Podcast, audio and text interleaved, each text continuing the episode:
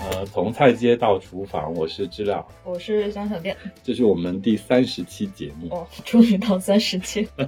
我们就是从那个呃二零二一年哦六月份左右开始录，其实到现在是一二年零了二二年嗯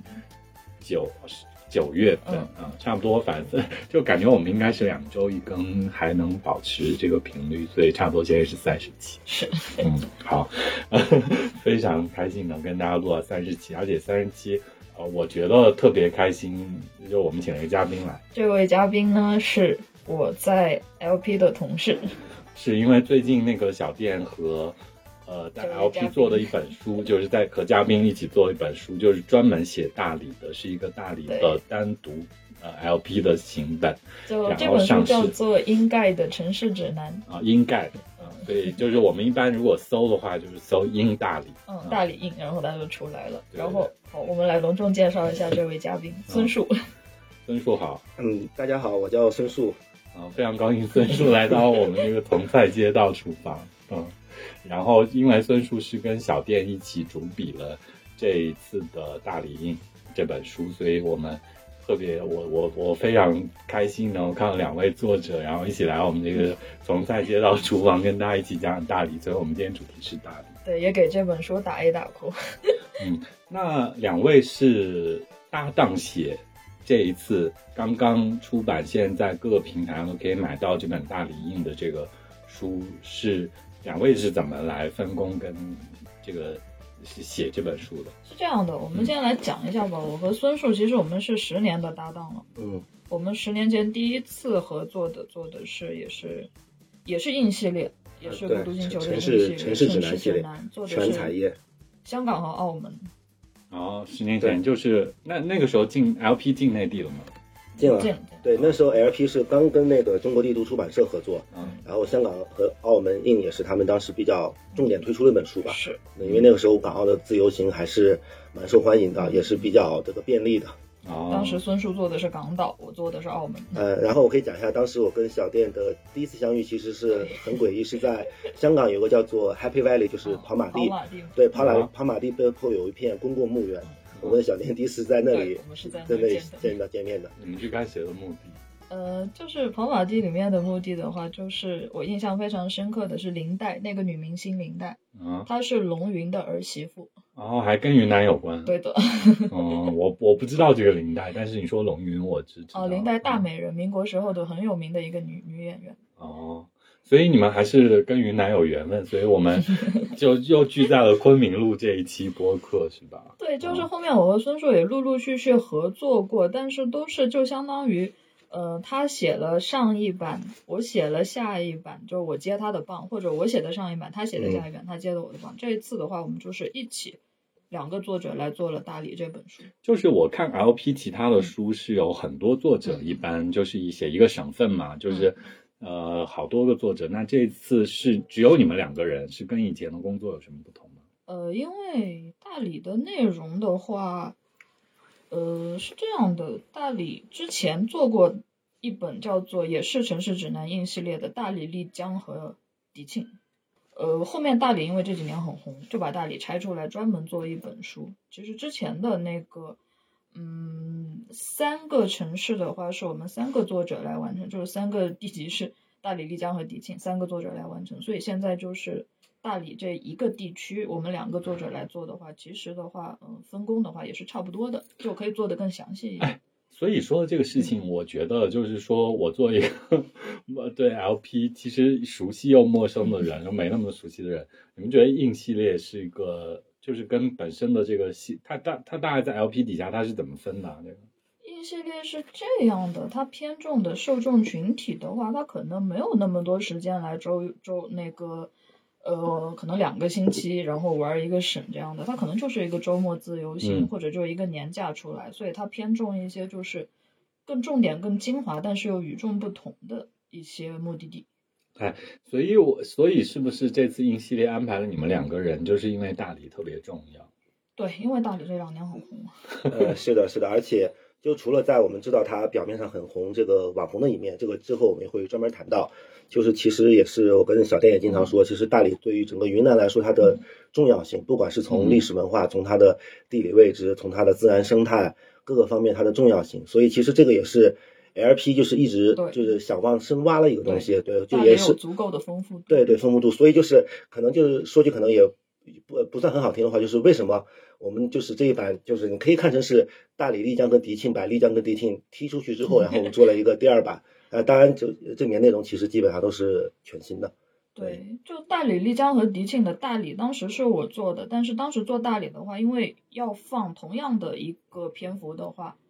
就是三个地级市来分的话，大理肯定有的地方就没有嗯是的嗯涵盖是的进去，但这次的话就做的更细一些，就十一个县都 cover 进去了。啊所以我再有一个脉络来问一下你嗯们，就是关于云南 LP 的部分，就是呃现在出版的情况怎么样？我记得单就云南的这个部分嗯是出了好几版嘛第，五最版，对最新的一版是那个剑手青封面，对吧？对对是， 然后那分到地级市是之前像你说有大理、丽江、迪庆是一个单独的硬系列的嗯哦，版不本是，是因为就是大理、丽江、迪庆是嗯云南的呃黄金的对旅滇游西北目黄的金旅地游路对线嗯就把他们拿出来做了一个硬系列，它嗯是和那个《封神指南》属于平级的。嗯，其实你可以理解成，比如说像我们有陕西，也有嗯西安，西安嗯，我们有山东，也有青岛，嗯有浙江，也有杭州，就大概是这样子的关系。就哦是在那它是单独的一本吗？对，就是嗯是那个本名字哦叫什么？呃哪一本？就是大理、丽江相呃大理、丽嗯江和迪庆。对，那个是只哦做了，就是几年前做了第一版，嗯一然五后年做的，对，然后这次更新的时候，候就只因为大理，刚刚小店也提到了，大理现在嗯特别的红。嗯另外就是我们俩也都认同了，大理其实是很重要一个地方，嗯很多值得去深挖的地方。所以的话，嗯就是可能出于这种考虑吧，各种考虑，然后就是编辑部就是决定，就出版社决定我们要单独出一本大理印。嗯啊，所以那我再梳理一下，就是 LP 哥在云南是出到第五版，对啊那个是《封神指南》，叫蓝极书，蓝极书对封封神指南，分省对，因分为它神分神指南，因为它啊的书籍是蓝色的嗯，就哦就叫 blue blue span，对，嗯所以叫哦蓝极极。书。啊，蓝极书对，OK OK，啊，这个是从哪一年开始出到现在第五版了？呃，从零七年应该是， 07年到现在云南第五版，对啊对那也十几年了，对十十五年了，嗯，大概三三年一版，啊，差不多。嗯想想，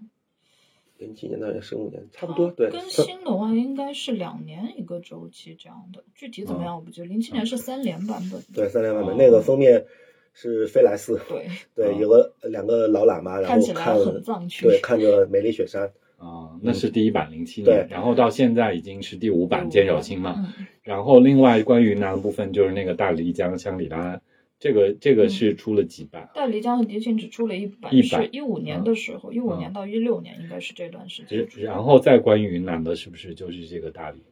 呃，我想想，中间还有其他想西双版纳或者哪里？没有，那确没实，这确实，嗯大理是作为一个城市的硬指南对的是云南的第一，就是那确实是这样。还会有一些，比如说有一些参考读物，比如说像什么。呃，什么中国五百顶顶级体验呀、或者什么嗯中国小哎镇呀、那这个些是里面会全提国到性云的南，，对对。嗯另外就是有个西南自驾系列，哦对，这个里面会有云南的那种，肯定也是占了五分之一左右的篇幅。嗯哦，那呃，反正这单括云南的话，就是其实大理这一本是最新，然后最特别的一本专属云南部分的一嗯本书了。对，可以这么说。哦，是真的大理很特别的一个地方，所以两位在搭档《大理》这本书的时候，啊、就有什么特别明显的？就是这本书从什么时候开始准备的啊、到现在出版，你讲讲这个过程可以吗。出版周期其实有一年，就是我们去年夏天开始调研的，二一年七月份，对。对，是嗯然后我和孙树负责的分区的话，孙树负责的分区其实很大，孙叔负责那部，呃，我其实主要是就是一个是大理古城，另外就是大理古城周边，就是我们通常理解的苍山洱海，嗯另外就是它西边跟北边的一些县，就包括沙溪古镇所在的像剑川、鹤庆，嗯，还有西边像那个诺邓嗯古村、古岩村、火腿村所在的云龙，嗯，还有漾濞，呃，还有永平这些地方是我负责的哦。那小店呢？小店负责哪边？我负责的就是呃冰川，嗯，然后就鸡足山在的地方，嗯然后祥云，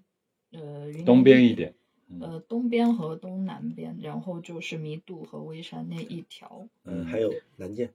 嗯，对，再下到南涧南。涧对，所以就是孙树在这本书里负责的是洱海靠西北边的部分，小店负责的是洱嗯洱海靠东南南边边的东边和东南边这个部分，特别互补， 就从嗯对洱海切割了。 我嗯们就把整个大理的十一个县都 cover 下来了。就是之前做大理、丽江和迪庆的时候，其实永平是没有做到的，然后孙嗯叔这次把永平做进去了。以前好像是弥渡也没有提对，过，然后我对对，这次是把弥渡塞进去了。就是我我我非常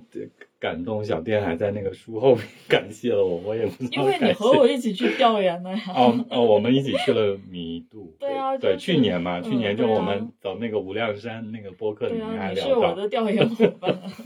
对，然后我今天翻了，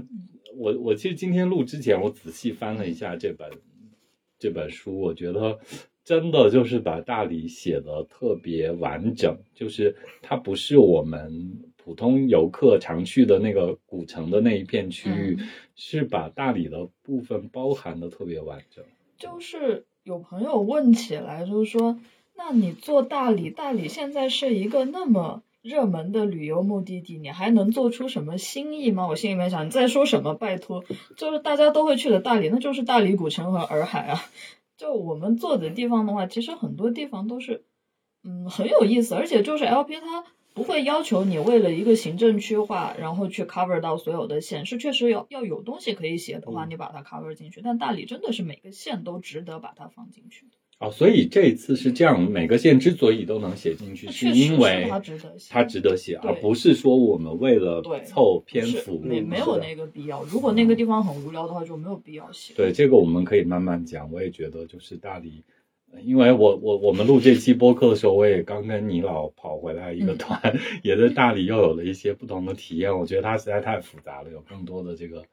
呃东西在里面，我们可以慢慢聊。但是好像孙树是最近搬来昆明嘛，对对之前很长时间都在大理生活。是的孙是的树在大理生活了多少？我是一七年的时候到了，然后去年年底离开的，就大概住了有四嗯年多的时间，对，都在大理，那主要是住在古城还是住在对，主要哪里就住在古城，古城周边吧，反正周边的各个村子，我也因为搬了好几次家啊，嗯然后有时候住在城西边的村子，有时候住在城南边的村子，反正嗯有时候住在古城里面的村子，啊就是反正就是围绕着古城吧，然后就是如果说起来，现在大理就是对大家有一个印象，大家就觉得大理变化特别多。就是我自己作为昆明人的这个感受，就是我大概是在一三一四年的时候，嗯因为有昆明的朋友下去那边开客栈，然后我们好像每个月都要去一次那边玩儿嗯住。到现在后来慢慢的我们。不怎么去大理了，就是觉得开始有意识的避开嗯古嗯有一城些避开古城，就有一些变化了。我不知道孙树你在大理生活，从一七年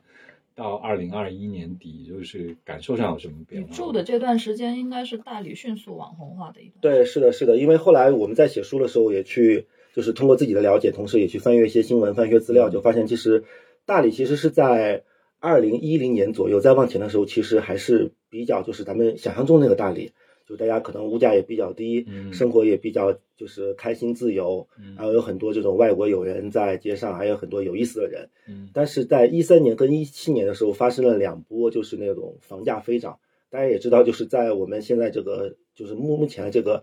呃发展情况下吧，其实这个房价的话，这个一个飞涨的话，其实可以带来很多的变化。对，所以的话，这两波的房价呃房价飞涨，大家可以呃就是刚好我是赶上了第二波。一三和一七年，对，一七年我是一七年的时候呃搬到大理的，嗯然后其实第一次的话，我差不多也赶上了，因为我第一次去大理是嗯一三年的时候。嗯所以第一次那个时候其实是房价才刚开始刚开始涨，所以那时候古城还没有发生太大的变化。嗯我当时印象特别深的就是，我当时作为一个背包客走到大理最有名的人民路上，然后到晚上了，可能也就是八九点，没有特别晚。然后当时就看到有很有意思的老外，然后他在街头去表演音乐，然后就有很多人围观嘛。嗯，然后突然间他从他身后就是有一个那种竹篓嗯，背篓，然后他把背就篓菜拿市场去对对对，买菜嗯的大家看到要那大一个些，他背篓里面开始拿出来一群手，就是很多手鼓，嗯还有铃鼓，然后发给这些围观的人，一人拿一个，给我伴奏。嗯一起表演，对对对，就是这样子，就很有意思。虽然说可能很多这个中国观众也没有什么音乐细胞，但是走到这里可能会被这种氛围感染。嗯然后那个时候还可以看到，就是古城上晚一点，然后就会有那种赤着上身，然后在那里玩那种火的那让我玩种。破译的。对对对，对，就是那个时候就感觉真的挺有意思，挺好的。然嗯后虽然说人民路上面这个店也是开了满满的，但是能够看到这样子的这个很自由的这样一种嗯场景，还是挺喜欢的。等我一七年再来的时候，就已经 就变化很大了你。要走的时候，就这是什么促使最后你后来让我大理离开了？呃呃，其实是因为那个个人发展的一些情况吧，还有一些跟感情啊讲到好有关官的方东啊西。， 个人发展，对 对是，呃，其实也怎么说呢？因为我觉其实得你也待腻了吧？一七年到二一年四 年时间，差不多，其实因为旅游跟你在那边生活还是有区别的哦，嗯对吧？然后怎么说呢？而且大理现在给我感觉就是，因为我毕竟住在古城周边嘛，然后现在进古城里面一转，感觉好像跟其他古城也没什么区别。这很无聊。对，其实最让我感觉物价到，很对物价高，对物价真的很高，物价像吃一碗米线可能十五二十块钱这里面种的只，有几根肉。对，是的，是的，呃，就是里面就比如说人民路，就发现突然间，呃，以前那些卖一些小首饰的店，虽然说可能也并不是多么珍贵的从外地带来的，但最起码还是看着有一点点特色的。这些店没有了，开了什么呢？开了掏耳朵，小爽爽，他耳朵是什么？掏耳朵就是成都特别多的嘛，掏耳朵，嗯，对吧？然后就是你走到跟前就拿着卖什么啊？他耳朵哦掏掏耳掏耳朵帮你掏耳朵，掏耳朵，OK，呃嗯，对你走到跟前，他们就拿那个掏耳勺啪啪啪夹出那种啊金 金属的声就音，是本来在成都的对公园成里都的才可以听到的声音，是的是的在古城街上也可以听这到。个很有可能是成都那边的老板来这边收了铺子，然后他嗯们也不是希望这种掏耳朵店赚钱，就是先把这个铺子定在那儿，然啊后等有可能铺租上涨以后，他们再转卖出掉，嗯再转掉，对，有可能就。是在炒作房地对产对对的，对对对对，对啊对对，是就还跟房地产绑架在一起了。嗯呃，关键是开的好像还不止一家，好像两三家，就可短能短老的一板条都是同一个人民路。嗯另外的话，还有很多那种鱼疗 店，鱼哦，疗鱼店疗店是泰囧，泰囧红啊了以后，泰囧红的对就是咬脚上的对对对对小鱼的那个，另外就是前两年在云南特别常见的那种水果，按两称的，就是你看着还觉得哦觉得挺便宜的，结果称下来很贵，而啊且水那果刺客，哦，水果刺客对，而且它那个水果，因为它都给你清洗好了，嗯当然放一天也不怎么新鲜，嗯就突然间古城里面就多了很多这样子的店。嗯然后就一下就觉得，其实我我本来来来到大理就是想寻找生活的，但是突然间感觉生活在一个景区里面，对吧？就觉得没什么意思。另外一个我印象比较深的，就是因为大理有很多超市叫做四方街超市，嗯有之前在古城一个比较中心地方叫文庙，嗯在一七一八一九年的时候，我刚去的时候，当时那个超市还是有很多卖菜的，因为我生活嘛，我买菜做饭是一个刚需嘛，对吧？嗯我经常去那里买菜。后来到二零年、二一年、二二零年吧，就是疫情开始有点缓过来的时候，在我再去那里的时候，那里把卖菜的全部给，就是那个卖菜那个区位全部给清理掉了，变成了水果。哦，就是超市里它也，呃因为不不用服务本地居民嘛，对不用都服是务游哦，本客嘛对地居对，民对这是一个是指标，对嗯，而且更加震惊的就是在门口出现了那种自动榨橙汁的机器， 对 嗯对，自动的，就是上面会给你两个橙子显显示，然后就变成一个很城市中哦对产阶你级投币，然后它两个橙子给你现场展示怎么把它挤爆，然后怎么怎么样去压榨，对不对？嗯然后当时我就觉得，因为我看到这个，我当然觉得很新鲜了。没想到跟我一块去买橙汁的那个北京嘛深圳的朋友，他也觉得哇，这个好先进啊！我深深圳我都没有见过，嗯 结果在大理对，在大理有了，对是。哦，然后反正就是总整整体感觉的话，就是，呃，就是古城已经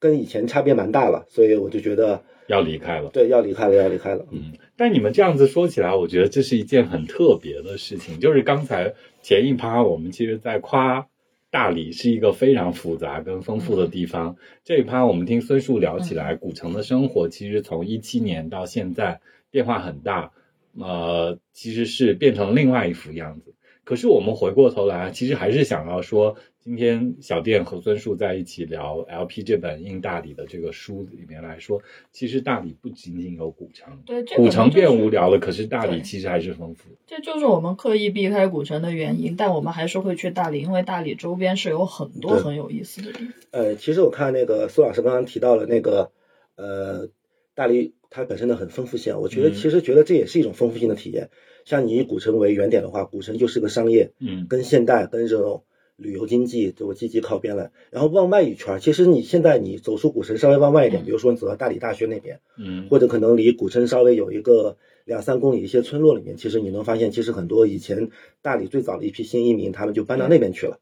对我还挺喜欢湾桥的。啊，对，湾桥就是在其中之一。对，湾我在桥湾最桥吃了一个很 local 的那个餐厅，大概去年还是前年，嗯然后我就觉得很好吃。嗯哦，湾桥好像之前是台湾人这边比较多啊，对，台湾人种蓝莓，对，哦好像现在也都差不多离开了。嗯，嗯，因为我有个朋友在湾桥工作，然后我就路过他那里，他又帮我订了一个餐厅吃，就是 local 的餐厅，非常好吃。那也是去年前年了啊。嗯但是其实我们说回来啊，就是孙叔讲到这些部分，其实你们从去年七八月开始工作，呃，也是其实那个时候孙叔你已经离开大理了嘛？哎，没有没有，啊我还没有我嗯是年底，我其实是把《大理》这本书完全在大理写完之后，交完稿之后，我离开大理了。离开大理，你还是以那为中心的。 嗯，那你在做这本书的过程当中，你们发现大理的哪些地方是我们分别来讲吧？嗯先孙树来讲，然后小店来讲一下，就是你们在做这本书的调研的时候，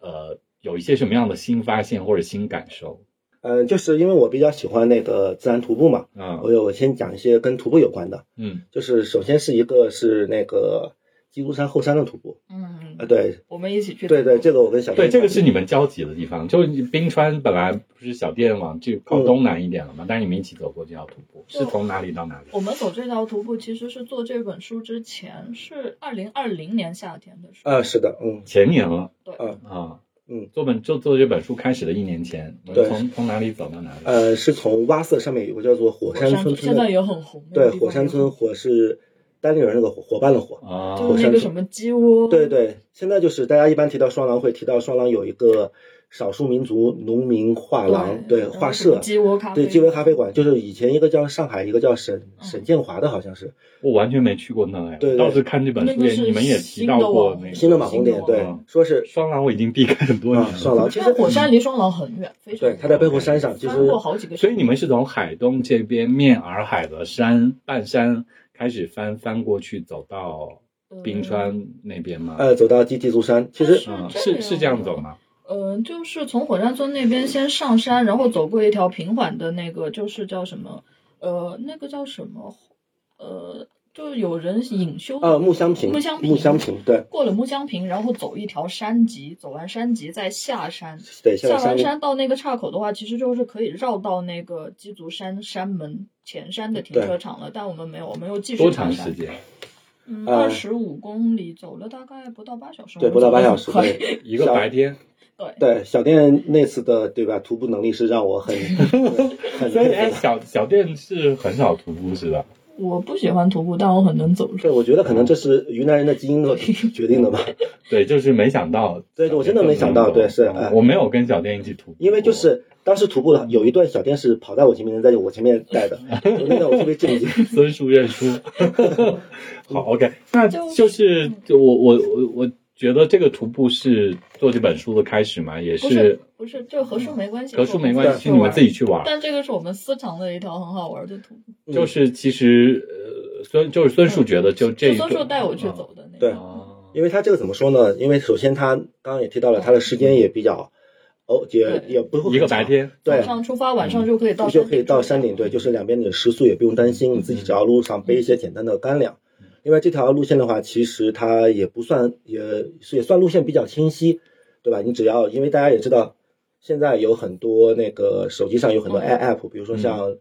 呃两步路、六只脚，上面也会有一些这种徒步的轨迹。嗯其实你只要自己有一定的认路能力，然后再带上这个 app，对，当时我解觉释得一下，就是这个刚才孙树讲的这个 app，它不是百度地图，不是高德地图，这些地图主要还是公路的对公车路型是路线嗯是准确的。但是说，如果是户外徒步路线的话，是专门的两步路六只脚，六只脚只脚，对对嗯对，上面有很多网友分享了他们以前走过了。其实，而且因为它这是用 GPS 定位的，很所准以对嗯你哪怕到没有没有这个三大运营商覆盖信号嗯的地方，只要有 GPS，你还能够判断出来你是不是走在嗯前正面走确的过的路线对路线上。嗯对，我记得当时我们走的时候遇到一个岔路，对然后当岔路时犹豫了一下，看了一下地图，而且那个岔路很小的岔路，但嗯它是导把我们导到了正确的路，正确路上很好对用嗯呃，另外的话，就是因为它有时候前两年会搞那个那个叫做百公里越野赛。哦，其实这个双廊这个洼色背后这个山上也是他们一个区嗯域，他们会上面越野跑，嗯越野跑的话，他们会挂一些红色的这种哦，路叫标对路标在什么树上面，就其实跟着你路标跟着路标走也走不会出现什么问题。嗯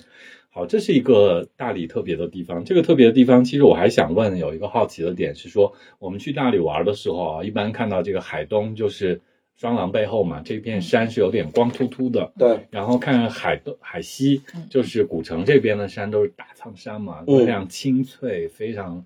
磅礴那种感觉。但是你们徒步走海东这条线的话，就那个植被上的感受是跟海西这边差异很大嘛？呃，一开始那一段木香坪之前那一段确实干，对过了木香坪，然后我们走到山脊上，那一片森林很对，漂就亮开始了，对，是山脊上可以看洱海吗？呃看不到，但是就是呃，待会儿我们就会讲到那个就是金沙江流域的，就是啊在那个呃金顶寺是可以看到对对，嗯金顶寺又是哪里？呃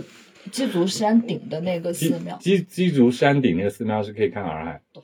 天气好的时候可呃看不到洱海，但是是可以看到金沙嗯对江。金沙哦江，你然后啊就是从火山村往上走一点点，在木香坪的时候是可以看对到。木山坪是你最后一次看到洱海的机会。就过了哦。木香坪，你要下一座山，就是走到分水岭的另外一边，嗯你看不到洱海，但是你能看到金沙江。 OK，然后嗯我嗯接着说植被，就是山脊往、山脊上的植被已经很好，山脊往下走的话，甚至出现了一片竹林，对，竹林是，那边就小气候很湿润的地方。，对，那边其实好像有个名字叫桃花镜，镜好像在、哦、呃镜云南人的语那个语境里是有水的山就沟，有水的啊山。对对，所以它能叫这个名字。嗯而且那边好像那个也有叫冷峻嘛，鸡足山嗯冷峻好像也是挺有说名的鸡野足生山一菌个对特产。哦嗯嗯，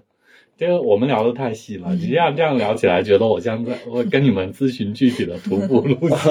然后徒步 嗯而且现在我们去的时候，他把路只修到火山村，我们还走了一段很无聊的在施工中的路，但现在那条路已经修通了，可以就是请包车师傅把你放在一个就是已经开始直接爬山的路的路口，对对可土能路你了只需要走二十公里。 OK，我们先缓过来，我我我不能那个把节奏怠慢掉，就是我们变成那个跟你咨询，跟你们两位咨询那个具体的路线。我还是想说，就是说刚才孙树讲了，就是在做《大理》这本书的时候，有调研到特别的路线，这个对鸡足山，嗯，就是从这个双廊上去的火山村，对，然好像后是到鸡木足山对木香坪、木香坪桃花镜、鸡足山后鸡足山。山后山，这是一条很很酷的路线，也嗯是大家可能知道的人不多的路线，嗯，但就但是这条还是，嗯，像大家去玩的话，走这条可能还是累了一点，像什么苍山七八个小时嘛，毕竟要要估摸着这个对时间。对，估摸着对，但就是小时候还走过那个苍山小小徒步是吗？对对对，这嗯这条其实特别简单，就是两这是另外一个让你对调研惊喜的地方。对嗯两个小时，因为这条的话，一个它很轻松，另外一个交通很便利，还有一个它风景的确从哪不里到错。哪？里？呃，从南诏德化碑嗯，到凤阳驿。哦凤阳驿茶马古道，嗯对，是这条路是怎这条路是怎么走呢？就是南诏德化碑是一个唐朝时候留下的古碑，嗯，就是记录了当年南诏，就是唐朝时候我们云南的一个地方天宝政战争对地方政权对嗯天宝战争是一个嗯很重要的战争。这个时候他最后跟唐朝和好，他修了一个石碑，嗯，然后从旁边呢那块就是大理的，是南诏国的一个古都城，嗯叫做太和城，太和城的首都。然后从这个首都的北边儿，然后北边有一个小山包，是其实是苍山的一个余脉嗯。然后从这里开始上山，上去之后呢，这个小山包上面是叫做金刚城，嗯，金刚就是金刚经的金刚，嗯金刚城遗址、也是以前南诏这个太和城的一部嗯分。然后在这里的话，你可以走一段废墟一样的城墙，然后这边就是山是崖古，城墙吗？呃，夯土城墙，嗯就有点像那种考古那种感觉。嗯然后这边是悬崖，悬崖那边能够眺望，呃，洱海坝子，整个洱海的南半段，嗯，然后一直在往上走，然后这时候你的正前方又变成了伟岸的苍山，然嗯后再往上走呢，大概走，呃，反正就呃走到这个小山包的山顶呢，是有一个叫做鹤顶寺，嗯，鹤顶寺，鹤就是鹤顶嗯红啊，对，鹤鹤顶顶红的两个字儿，对，然后但是它的这个呃山门的牌匾上挂写的是白王。呃，白呃是南诏避暑宫，就是相传以前的话，南诏国王会到夏天的时候上来住在上面，会更加凉快一些。大理已经很凉快了，对，大理也很凉快 了，对，呃，当然有可能是但因为啊 OK，山上更凉快，对，更凉快是嗯。然后在那里完了之后呢，参观完这个比较，这其实是个本主庙，嗯里面也有一些很有意思的东西可以看。然后完了之后继续往前走，然后穿过一片森林，然后你就开始下山。下山之后的话，可以回到这个凤阳驿茶马古道，就是这两年也算大理一个嗯比较有名的一个地方。嗯，呃，也是大理这个大新理移民对大理新移民一个新开发的一个乡村，就当然靠下关一点这边。呃，对，靠相关一些店。嗯嗯然后呢，这个地方的话，就是因为它保存了比较好的这种茶马古道这种，呃，古遗石板址路、古嗯遗址，还有一些古井，还有一些老房子。嗯好像前两天的时候是有一个嗯剧组去那边拍戏吧，什么李现他们那个剧组去那边拍戏。哦，就是去的那里。嗯对凤阳对驿。然后一般的话，你走走到这里就可以玩了。嗯但是我可以建议你继续再沿着这条，呃，路再往北边，就是这时候已经回到村子里了。嗯往北边走，因为前面有一个我很喜欢的一个精酿啤酒馆，叫做星回嗯精酿啤酒馆。嗯然后你再可以再喝点酒之后，再往前走的话，就到了那个比较有名的观音堂的大照壁一条，哦哦呃，观音那个叫生皮条生街，米一条街。对对，那边可以再感吃个通寺饭。底下。对对对嗯，反正这条路线算起来的话，可能就是两到三个小时。哦，对，因为我觉得是，呃，风景也有，历史也有，这个文化也有，还还挺不错的。太酷了，Never，我从来没有走过这条线。 我觉得我这我这我对大理，我很多年不去大理之后，我觉得我对大理很陌生。但听你们聊这些，我觉得就很有趣，但是没走过嘛。但你却走了那条感通寺到那个波罗，对，这这这一次嘛对对，就是说，就是我我，所以我今天很激动，很兴 奋，就是说，因为我也刚从大理嗯回来，然后呃，你老带走的这条路线，嗯其实从微山开始，很北部的很多县是我没有去过、嗯没有走过的。然后我我我再跟你们聊这些，我觉得我又重新，我我又需要重新打开大理很丰富的地对方，。大理真的就嗯每次去都可以找到不一样的、新的一些嗯亮点。对，就包括孙树刚才提到的这条路线，也从来没有走过啊。只是这我也是这两年才听别人说过凤阳驿要放这个地对，凤方阳，驿这两年才被炒得有点火。我没有去，我完全没有去过。对对对，嗯，所以我很期待。但是我们还是说回来，嗯， 要说你们俩调研之后的那个精彩地方，刚才孙树说了，呃，海东这边、双廊这边，然后嗯对现在说了这个苍凤阳驿、苍山这边孙对苍山这边，还有什么吗？像这个小徒步，就那个德化碑到凤阳驿这个小徒步，就两三个钟头能走完，难度很低的这种小徒步还有吗？类似的，就是更呃适合这种，呃，来周末快闪游的人走一走。呃，我想一下啊，其实我觉得这种的话，呃，还是要往苍山方向嘛。嗯，呃，比如说有一个叫做小鸡足饱和寺的地方，哦这个就是从湾桥镇，就是刚刚那个嗯苏老，就是苏老师提过，嗯湾桥镇从这边开始往西边上，上那个汤山，嗯它因为这个也是一个很典型的深山藏古寺，嗯然后因为大家都知道大理有应该是十三峰吧还是十呃十九峰二十八啊，溪对，十九峰、十八溪，溪，就是每一个峰两个峰之间都会有一些嗯峡谷，峡谷里面有小溪流出来嘛。嗯然后这个其实也是一个峡谷里面的一个古寺，然后这个饱和这个饱和寺的话，可以用那种深山藏古寺或者人迹罕至来形容。然后你可以沿着这个呃路一直往上走，走到呃里面的话，基本上可能就是你一个人或者嗯呃没有多少人会跟你一块儿去玩。嗯然后呃，而且这个地方为什么叫小鸡足呢？其实它是跟那个刚刚我们提到的鸡足山相并称的，就相传当年这个鸡足山其实是就是释迦牟尼旁边有阿难跟迦叶两个尊者嘛。嗯，但迦叶按照佛教的叫那个叫法，应该叫迦摄，就说迦摄尊者当年从洱海西岸要去鸡足山的时候，他是一脚跨过了洱海，所以他在洱海就两边留下两个脚印，哦，一个是在这边，就是小鸡足饱和寺，另外一个其实就是在木香坪，哦嗯木香坪那边有一块石头哦说是看着是是比较像他的脚印，嗯所以这边就是小这边就叫小鸡足饱和寺。这条路线也比较轻松，可能你从湾桥这边出发的话，但它它但是它要走个往穿返，过村子，对对，穿过村子一直往上走，大概来回的话，大概是也是两到三个小时吧。它不是一个环线，就是一个单一要回头的路线。对对对，要回头一下，因为它是峡谷，往峡谷里面走，除非你翻过山嘛。嗯当然，如果如果翻走山进的去话再走出来找。出来。对，然后这这条路上的话，有个比较有意思的就是。因为这个溪谷里面流出来水可能比较清澈嘛，嗯就是大理的红鳟鱼养殖基地在那边，哦就是就是好淡水吃上的鱼，对 是，好吃，可以还有吃的。嗯是，就是你可以回来的时候可以在那边吃一个鱼火锅或者吃一个啊红鳟切片，当然可能以后很多人说这种淡水的可能不够健康啊，这另外的事情，啊另外的事情啊嗯我们还是说徒步，啊，就是呃，我我我感受一下，就是我这次跟你老走那个呃，他他这次彩骏团寺的这个路线嘛，有一个嗯苍山小徒步，嗯，就是我也完全没有想象过，就是以前。就大十几年前，我们去大理玩，可能我们就坐个索道上玉带路走一下，就在觉得玉带路上走一下，是不是可以看见洱海坝子，已经觉得很美了啊？嗯然后这一次我是跟倪老走的，从感通索道那里一直走到了波罗寺，嗯啊，然后就这条路线就让我觉得它真的就是非常适合周末的小徒步，对，就是我白天走上去再走下来非常轻松，然后觉得很舒服。嗯当然不是完全轻松啊，还是需要爬坡啊的。这个是然后有一有一点路路是土路啊，或嗯者说有一点烂的烂泥路啊什么的，我觉得这正常。但是的确有森林感，就我没想到苍山是可以以这样方式亲近的。因为普通我们去都是坐坐索道、走走玉带路，没有用徒步这样的方式走。这个徒步其实不太需要专业的装备嗯啊、设备，你就普通的运动鞋，然后呃衣裤稍微轻松一点、宽松一点，其实就可以走了，是吧？嗯是的，嗯这是让我很对，就是苍山有很多，就是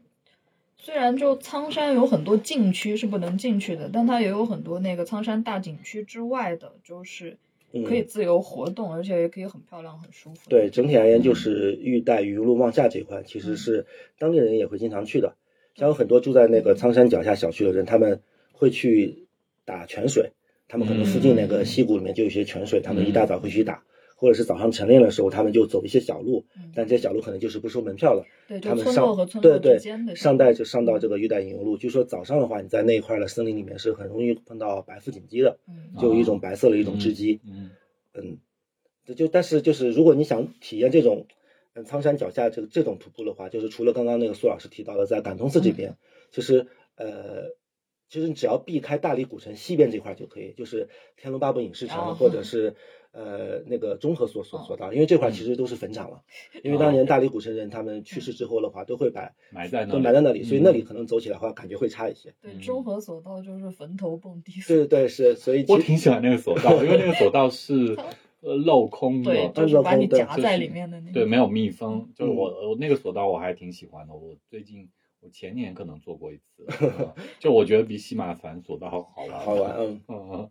对，哦，那我们再再说回来嘛，孙叔刚才其实提到了三个了，已经三个了，还有、还有没有什么在调研写大理这本书的时候嗯呃让你觉得特别的地方？呃，就是还有一个就是那个鹤庆，一个叫马尔山。嗯就是鹤庆的最南边儿一个叫做西邑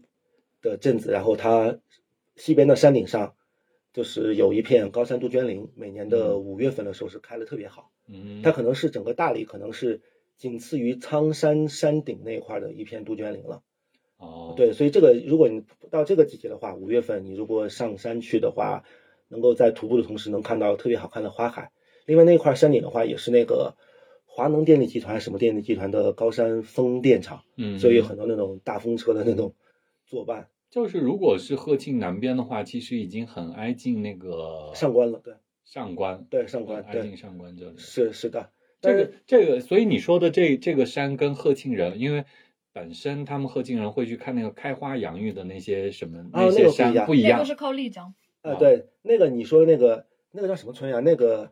马什么村好像是，对我也、呃我也一下子想不起啊来，那但是我知道我对对我对听别人是说这个是在更南边了更。南其边实鹤庆它整个也是一个比较狭长南北狭长的一个版图，嗯呃在最南边其实其实是离可能还是离那个上官那边更近一些。嗯，然后这个其实他们当地人会去，然后大理这边有些可能知道这个山的会玩的人也会去。它是一条回头路，还是说是可以穿越的路线？呃，它是这样子，它本来是可以开车上去的。嗯呃，但是你知道，首先那个是上面那个路都是风电厂修的，嗯，另外的工作话，路对工作路是那种土路、嗯弹弹石路吧，嗯沙土路。呃，另外的话，因为五六月份刚好是大理刚从旱还没有到雨季，还没有到雨季，所以这个旱季时候的话，他们还在防火嗯防火，森林防火，所以到这个时候的话，他们会拦住那条路，不让外部车进去。嗯所以这个时候的话，你可能只能走徒步。嗯徒步是从那边一个小村子开始，其实也是沿着一条山涧，你爬到顶上。嗯，回来你要原路返回，但是它山涧两边各有一条路，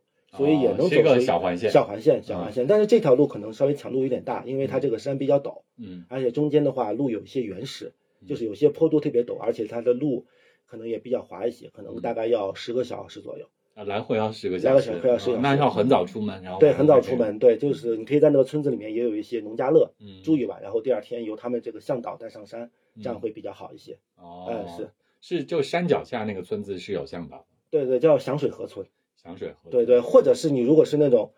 呃，比较喜欢就是有点冒险的话，你可以在晚上山上其实是有一片牧场，是有一个彝族大哥在那里有一个简易的木棚，你可以住在他那里。哦，还可以。对对对，扎对营你啊。对对，嗯但是条件就比较差了。哦，听起来也很酷。那所以最好季节是五月份开花。对，五月份，五月份应该是五月，它每年花期大概不同，可能是啊四五五月啊月中旬左右又是最五好月的中。对旬，左就右。看高山杜鹃。高山杜鹃，嗯，嗯，就是跟喜马坦索道上去看到那一片差不多。呃，可能种类没有那边那么多，嗯，这边主要是两种，一种是白花，一种是粉红色的花，但它是更加的这个面积更加广阔一些。哦，酷，看看，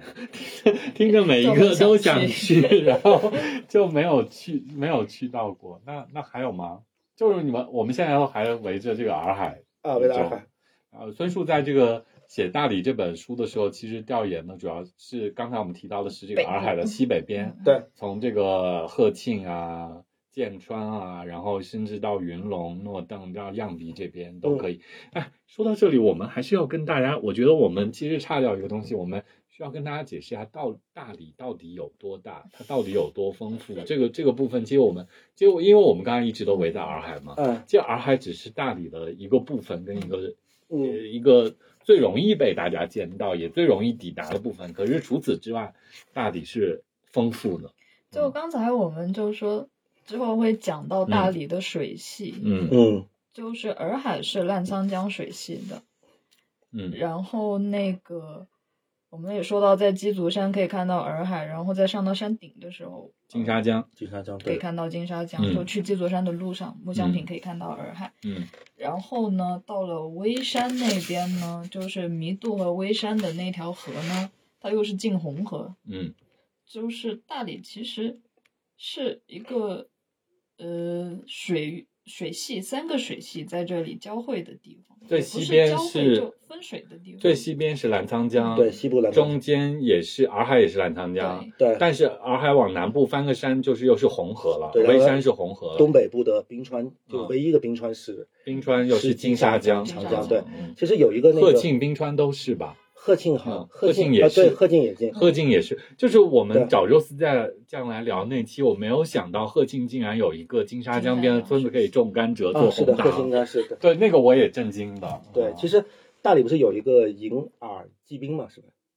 引饵入冰，就啊是入冰嗯对对嗯灌溉，因为冰对对川很干燥很嘛，干燥，对，就把洱海水八十对年代修的一个工程抽到那个翻过山抽到冰川坝子去浇水果，到那个工程建成之后，洱海才开呃冰川才开始成为一个水果是的大是县的，，嗯，啊，所以就是其用实也澜是沧江的水去浇灌对金对沙对江，啊对也对是一对个，跨跨越水系跨越的水工系的程，，嗯，这是这是很酷的地方。所以其实嗯我我我我我我举一下例子，就是说我们刚才其实聊你们俩调研的部分，嗯聊调研的呃区域的不同的时候，也大概解释了。我们把洱海看作大理的中心的话嗯，大理的北边是有呃剑川嗯、鹤庆嗯是在呃洱海的最北边，对呃对吧嗯？然后在洱海的苍山翻过来是有沙溪、云龙、漾濞、呃，嗯亚呃还有永平，永平对，而呃苍山西路，啊，对苍山西路这一片，就是对刚才孙树调研的这一片。嗯，然后在洱海的东边的话，这边就是有冰川、祥祥云云、嗯，弥啊渡、、弥渡、对微微山、南涧南涧涧啊涧在正南，正南这一啊片主要是小店调研的区域。对啊，大大概是呃，其实是围绕着洱海一圈一个复杂的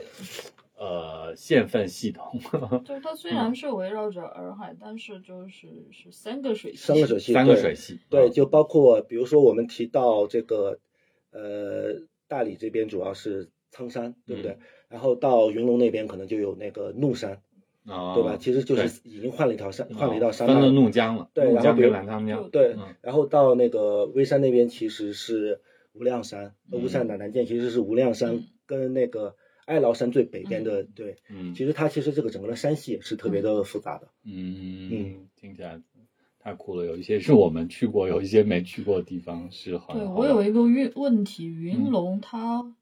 云龙流域的水会有进怒江吗？呃，云龙这样子，因为我之前看过地嗯图，它好像是在金沙江边上哦，是有一个村子，呃，在在不是说说错了，在怒江边上是有一个村子，所以甚至是怒江的水系在大理也对，但只但是只有那个村子可能就是有一些泉水、井水或者怎么样了啊。哦但是嗯嗯应该不是水系了，嗯应该是这样子，就是我呃，就是这个部分又有点那种地图交错，我对嗯那个地理交错特别敏感，因为我们我老家陕西汉中就是交错的这种感觉嘛，哦嗯，就是实际上那个怒江的嗯兰坪，它其实应该跟大理更近一点。对，是，呃，它更有这个白族的特对点，更跟白族的关系更密切，但是它被划归到怒江，嗯其实是一个犬牙交错的地方，嗯跟这个分界它没有那么明显，就那边可能更靠怒江一点。嗯对如果硬要说起来的话，对，是吧那边好像就只有一个村，因为嗯有一次我也是从六库，就是怒江嗯州的首府那边，从怒那个公路沿着怒江西岸修，结果看到东岸的时候，竟然有几个大字儿“大理人民欢迎你”，哦就当时我就特别震惊，怎么怎么这个地方也跟大理也交界？因为这个地方应该是宝山呀，就是如果隔着江，对啊那最后你翻地图看，就可能就只有那么一个点，啊，可能就可能就是那宽一百米能放这几个大字儿的地方，是属于大理的一个山坡，对，云云龙龙的一个山坡，当时我从剑川去云龙，本来按理来说借到兰坪是路更好走的，对，但是我问了司机为什么不走那条路，他们是翻了两座山，哇，那个山就是海拔上三千米的山，过了那个两个村子，对对然后司机就告诉我，如果他们跨州的话，就拿不到大理州的补助。呃对，对，可还有能这样的跨州是不是办了那个牌照也不一样，可能就算长途了还是怎么回事？对，然后就是让他们去绕那个走那个山路的话，就可以解决那几个村子的哦公对共交乡镇通对的问题。哦，嗯可能是深谋远虑的一个布局。哎哦，但那条路如果就大家有机会去走一走的话，是值得走的。就是， 嗯，从剑川，然后翻山，然后过一个村子，我现在暂时想不起来。但是那条客运如果还在的话，坐一坐那个客运很有意思的，它会走到海拔三千米以上，你可以看到那种雪山吗？呃，不是雪山草甸，然后对还有一些很老的一些古树的，已经死掉的，在山山顶的那种森林。就是那种垂直变嗯化，这个地它一个一是不是一个叫鸣沙乡对对对，鸣沙还象有一图个是吧？象图鸣沙，对，啊，就是象图跟鸣鸣沙，对嗯，哦，就是从剑川到象图弥沙，然后再到云龙。对，嗯啊，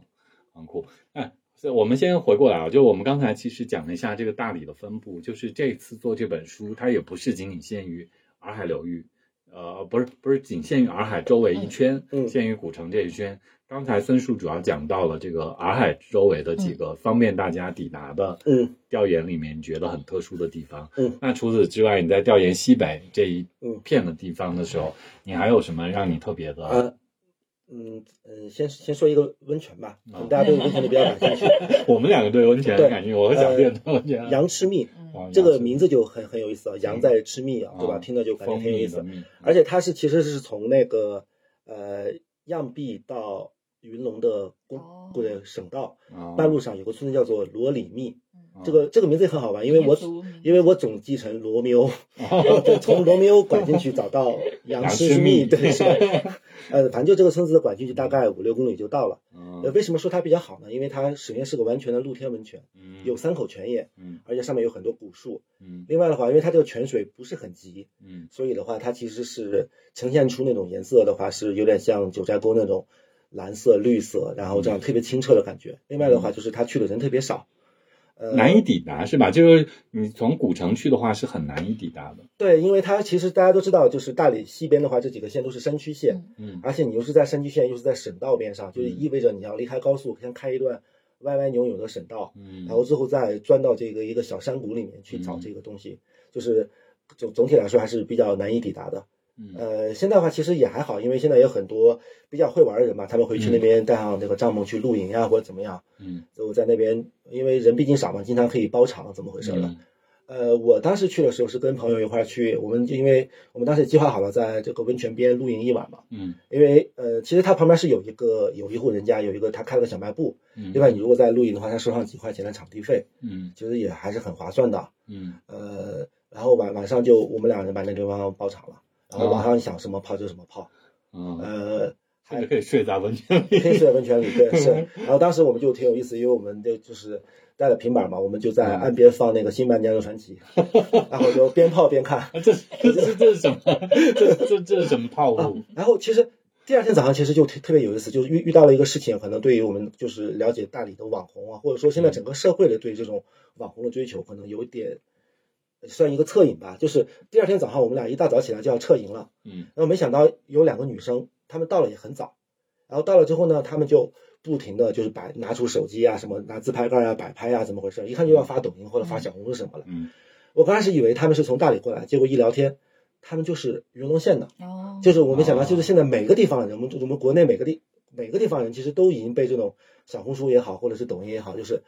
里面的这种照片啊捆绑的，都已经追求要去拍同样的东西，怎么怎么回事儿？嗯，就是不仅仅是给外地人，呃不仅仅本地人给本地外地人人也可以享受这些东西。对是，嗯啊，挺酷，挺有趣的。嗯呃，对，杨七密这个温泉吧，我对还是比较推推荐的。从样鼻，如果是现在不是有坐高高铁铁到到样样鼻鼻，对然后从样鼻过去开车很方便，是吧？呃，对，但是样病你找找不到车呀，哦，就是如果要租车的话，还是从大理租车，大理古城也好，或者下关也好，它其实都公可以共交通到吗？公共交通不到，因为到的话最最多也只能到六公里外的省道，哦，到省道就走进去，对，走进六去，公里对，这个进去你肯定是不现实的，嗯哦，有一点远，嗯有点远对所以要包车或者自己租个车开。对从自己下坐关车开或者是古城开过去。嗯嗯，OK，这是西边嗯样鼻，样鼻云龙这个方向，还有还有什么让你觉得特别的吗？呃，还有的话，我看一下啊，嗯这个是我在做这本书之前，几年前的时候，有一次偶然中进去的，就是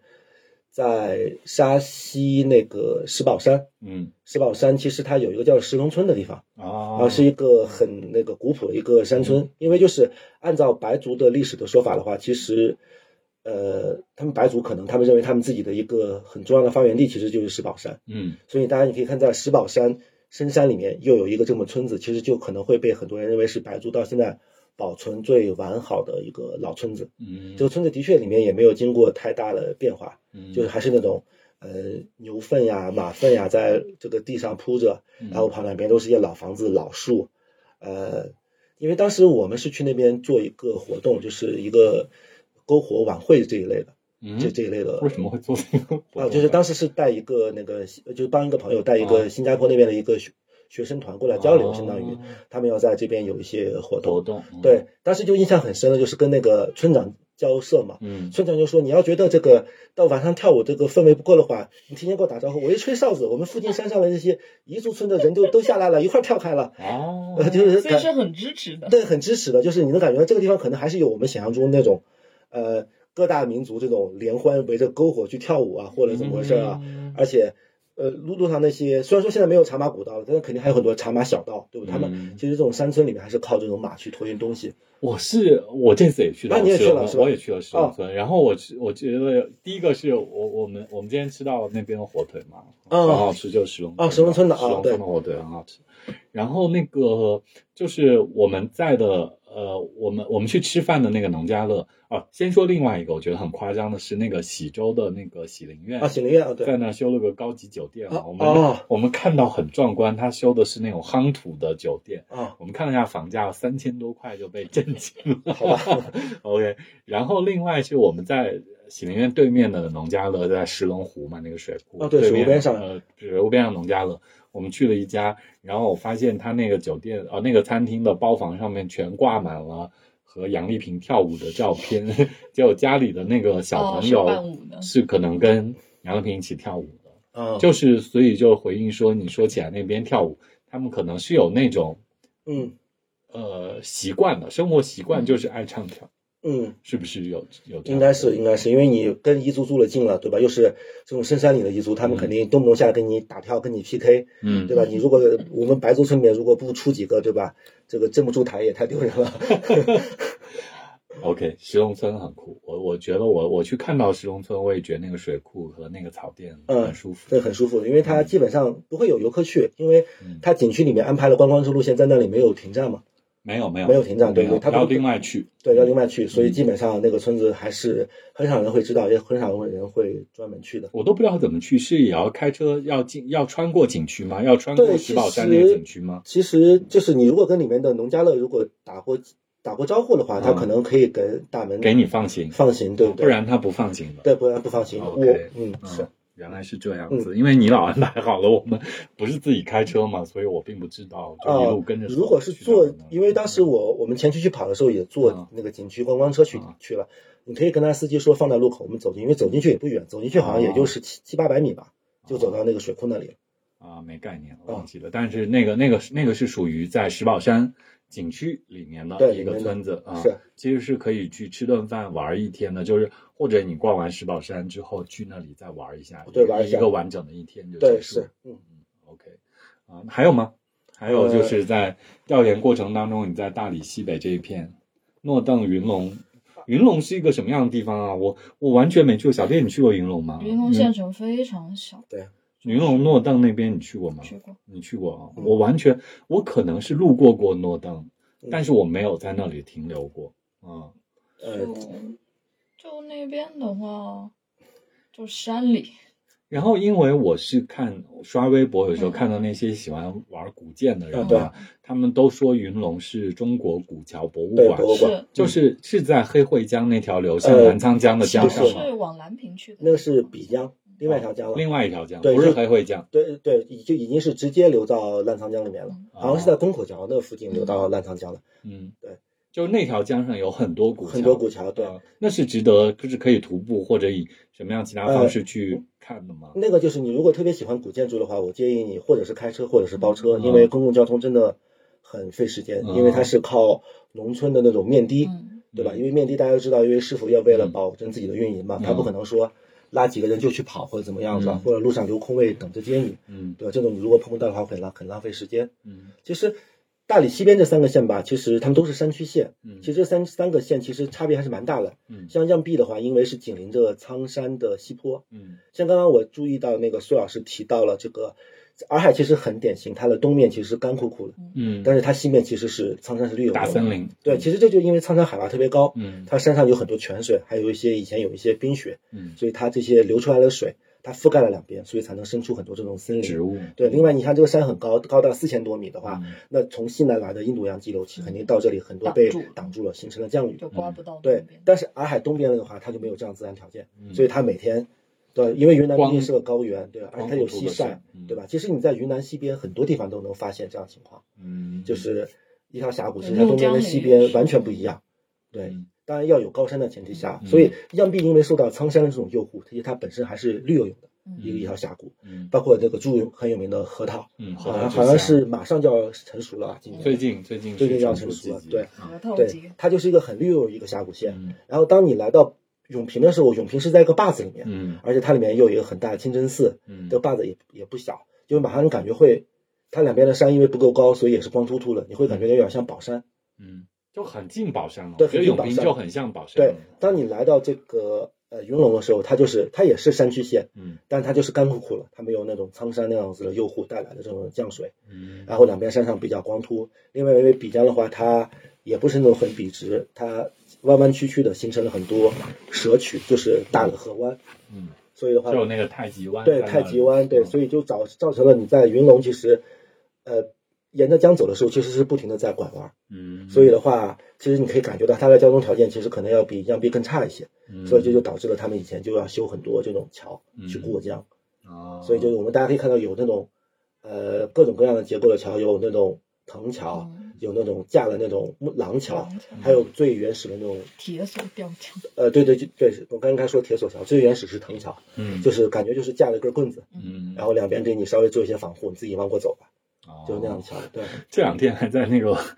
呃哪里小红书还是朋友圈看到他们刷那种就古代的那种。师傅就两根铁索，一根踩在脚下，一根手扶，然后过江的那种桥。啊、我说古代工好，但是这是另外的话，就是所以就是说，在云龙这个地方，在比江上面，它是可以看到不同形态的桥的。不同形态桥，对，啊，而且其实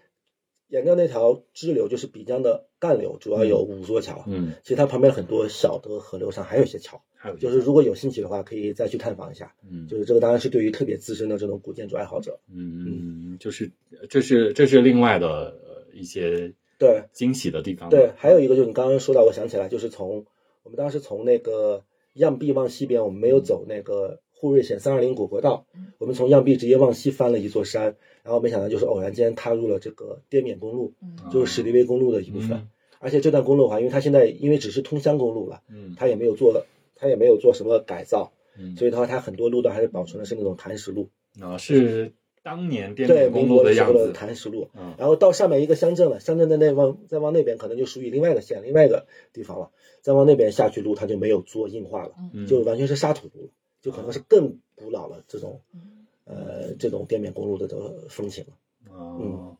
嗯，那然后这另外是是这些都是呃云龙漾鼻这边北边嘛，嗯再回到呃永西平，南嗯角对永王永平的话，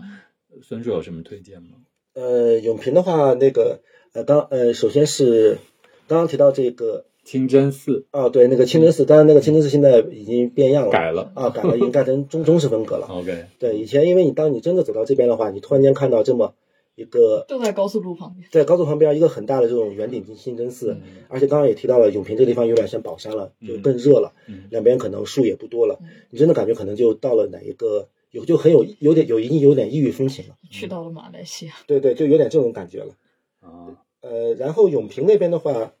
呃，像我推荐的就是怎么说呢，是一它县城周边有一个村子，这个村子的话，因为它也是一个回族去村，同吗？对对，曲同曲就同有，很多温泉，我们去对，过。我们试图要想对泡一下老温泉，但没有泡，没有泡对对嗯哦。但我们看了是吧？我们去了最老的那个温泉招待所，招待所哦那里，对，然后这个村子其实就是就是呃南方丝绸之路的博南古道的一个就是马上要进山的一个入口，哦，对，啊，就是从那个曲同村，然后进山，先翻一座小山，到了一个地方叫做花桥。嗯花桥也是现在大理州一个保存，就是保存了一条比较完整古面貌的一个古镇。嗯，然后再往前的话，就要正式翻那个博南山的主峰了。哦，这个也是这段这个西南丝绸之路这个最艰难的一段。啊，博南古道它之所以叫博南，是因为那里有个博南山，对对对那是一个大的南翻的南翻越的山。对对对，而且为什么会用博南山命名呢？因一个是你刚刚提到南翻，另外的话就是一过去马上就是澜沧江峡谷，啊，所以你想刚翻过一座高山，马上要下到峡谷，嗯就这种肯定是最难的考验。嗯，然后其实下到南沧江峡谷的话，然后底下就是现在只是有一座简易的新建了一个铁桥嗯可以过澜沧江。以前这边有一个很有名的桥叫做霁霁红桥，就是徐霞客也写过，嗯就觉得是可能是整个云南最漂亮的桥。哦但这个好像是因为建水田库的原因，呃嗯那个水电站的原因把它给偏下了掉。，啊对，然后你这个桥过去之后，上去就到了宝山，嗯哦然后上去那个乡镇的话，它每天有四班车开往宝山市区。哦，呃，现在的话，就是因为大家关注新闻的话，也知道最近那个大大宝瑞铁路对大瑞铁路的大宝段，就是嗯大宝铁路开通了，嗯，大宝铁路的这个铁路桥也在这一块儿。嗯，就是你到今天的话，其实可以站到峡谷底下，可以看到铁路、对高铁铁、铁路桥，对再再过去是吧？对对对，这一段路也是非常酷的，这这有点跨越了大理和宝山了。宝山了，对对对。啊，就永平和宝山相接的部分。，对，这但这条路可能就是它更多的就是它可能风景没有那么秀丽，嗯，它更多的是风景的壮壮观。因为我刚刚提到了，其嗯大实江大河。对，大江大河，因为我们刚提到了永平，它其实并不是个很绿色的地方，嗯并不是很翠绿的地方，嗯所以它更你，而且再加上那种历史的厚重感，嗯，还有一些不同民族的文化，它可能更多体现出来是这样子一种感 觉。嗯，是，所以说经历好丰富啊，毕竟在大理从一七年住到二 对，一住了年，住了住了四年，五年，四年对，跑了好多地方 啊去了好多好特别的地方，嗯、是。呃，我们我们这都聊了一个小时了，请孙 树这个聊了一下在大理这本呃 LP 的这本书里面写到的特别的地方啊，书里都有提到这些部分，嗯，都有提到，都有提到，都有提到，嗯可以翻阅书看得到具体的这些，嗯，是对有，包括交通信息，对嗯对因为详细对，因为我们我们我们记得很清楚，我们第一次培训的时候，嗯当时 LP 的人就说，你把一个地方写的再天花乱乱坠，你不告诉读者怎么去，嗯那你就不是一个合格了，嗯对吧？这种指南。嗯，所以还是现在可以翻阅那本书，去到你刚才提到的。对对第一个我们再说一下，是从双廊这边上去的海东这边的一个对，基督山后山穿基越督，山可以基督山后山穿越，呃火山村，嗯、哦对，嗯，然后再往呃北边一点是鹤庆南部马尔山的马尔山的这个部徒步分，对，然后另外转过来，苍山那边有两啊苍个，山那边有两个，一个是在凤阳驿，嗯对一个是在湾桥，对，啊小小祭祖，啊对嗯然后另外再绕过来是说云龙这边有很多古桥，对然后另外有石宝山那里有一个石龙石龙村，村对呃就剑川、沙溪、石宝山，嗯，然后云龙古桥，然后再下来到永平这里是有一个博南古道，到还有漾濞有一段那个十里威公路，就是滇缅公路的啊原貌，对，还有一个杨赤密温泉哦对在杨赤密漾濞，啊对嗯对，书里面都有写，对对，太丰富了，我觉得这要走一个礼拜都走不完。啊但就可以就是就是，我们就之前聊过，嗯虽然现在互联网上的信息就铺天盖地的，但就是这本书就对于花钱来买的读者来说，它确实是有它的实际的用处。对，我们把交通信息写得很清楚。嗯对，另外就网上可能他查很多二手、三手资料，告诉你这个地方很美啊，很上镜啊，很好拍啊，但你去不了 啊。就是就非常打书了，希望这本书多卖一嗯点。就是，就我们以作者的角度来看的话，而且这本书的话，我嗯你们觉得花了很多力气，这弄些都些不整理重这要，些但我资觉料得这本书它有一个有意义的事情，就是它不像现在的很多互联网信息，它为了流量就丢出来一个给你一条必由线路，就是 A 到 B 到嗯 C。嗯，但是这本书的话，它 A 从 A 到 X Y Z 全给你，你可以选点来自己搭配 A 加 B，然后 C 加 E，这样嗯你可以有更多的选择性。就因嗯是可以有一个宏观对大理有一个更宏观的概念之后，对当抵达了大理，你可以选择你想去这里一下，或者去那里一下。对，我觉得嗯就是出游的话，便利度当然是很重要的，嗯但是你要真的就是，大家现在都在追求一个去旅行的独特性啊，嗯但你什么都从网上就是走一条一百个人走过的线路，一万个人走过的线路的话，你没有什么独特性啊。就对你去，你和去当地拍一个照、打一个卡，我也来过这个地方，没有什么区别啊。就嗯这本书的话，给你很多选择性，我觉得选择性是很重要的。你真的嗯可以排列出、组合出自己的大理的旅游的线路。嗯，我觉得这个是你买自己这本独特的体验。对嗯你买这本书的意义，嗯也不在于这本书我们 写的多好啊，我们只是把一些呃客观信息把它尽量的全面的呈现给你，嗯然后让你可以使用，这是一本工具书。好，嗯，嗯、那小店说完这些之后，孙叔也刚刚提到了嗯那么多，现在该轮到你了。你要讲一下你在这个调研，从冰川到祥云，到弥渡，到微山，到南涧，嗯就是这一片，你觉得有什么特别的地方？其实这一条的话，我其实已经说了很多了，在我们之前的节目里面，啊特别是以微山为中心，嗯反反复复说了很多了。嗯嗯，而且主要是吃的方面。但就是特别的地方呢，我要说一个微山的一个很特别的地方。微山有一个地方叫做那个西边大寺，嗯哼那边是在那个就是在微山和东莲花村中间，那个是叫什么庙街镇？应该它属属于庙街镇，然后嗯在山里面。呃，那个地方叫龙鱼村，龙鱼村的话也是以前就是南诏，它还没古有城，嗯，它还没有统一整个大理的时候，嗯它还是南诏一个部落的时候，嗯它的一个古就是南诏部落的都城在那个龙鱼山上。嗯后面就是从明清开始，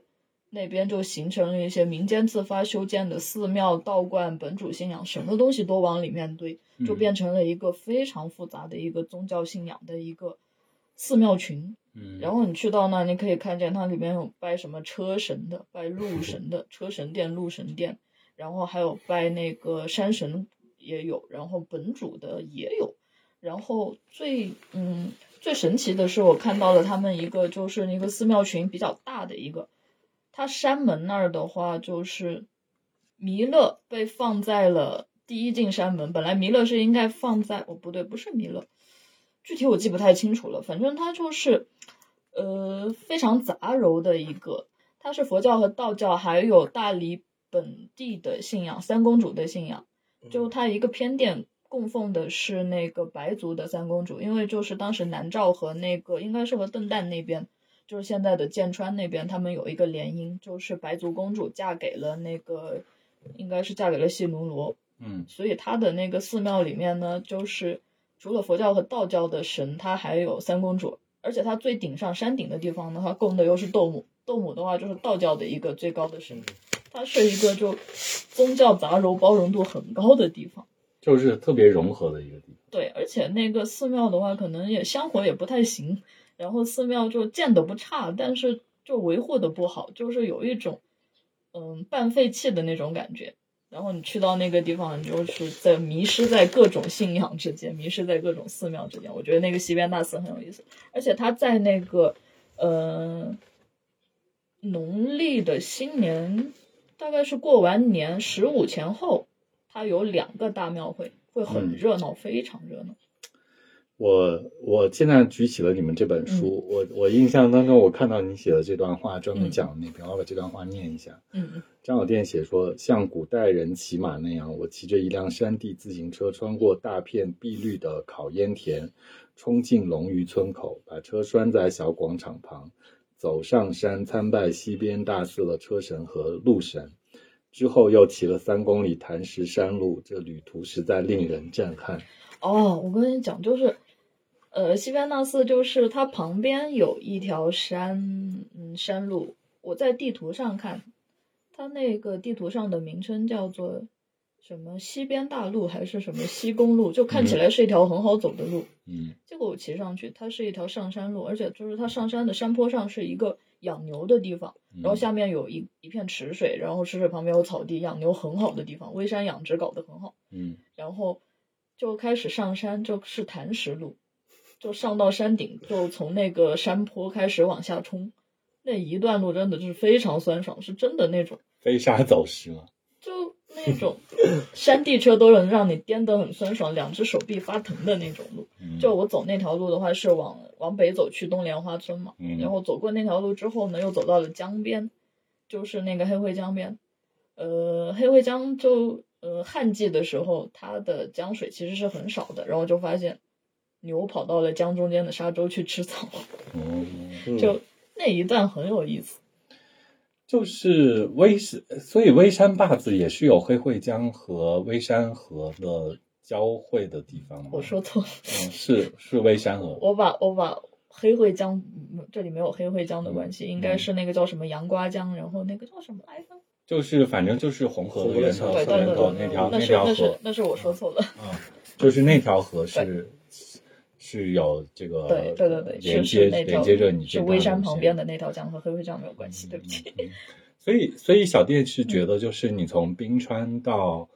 祥云到弥渡，然后再到微山到南涧这一片，你最喜欢的还是微山。嗯，微山就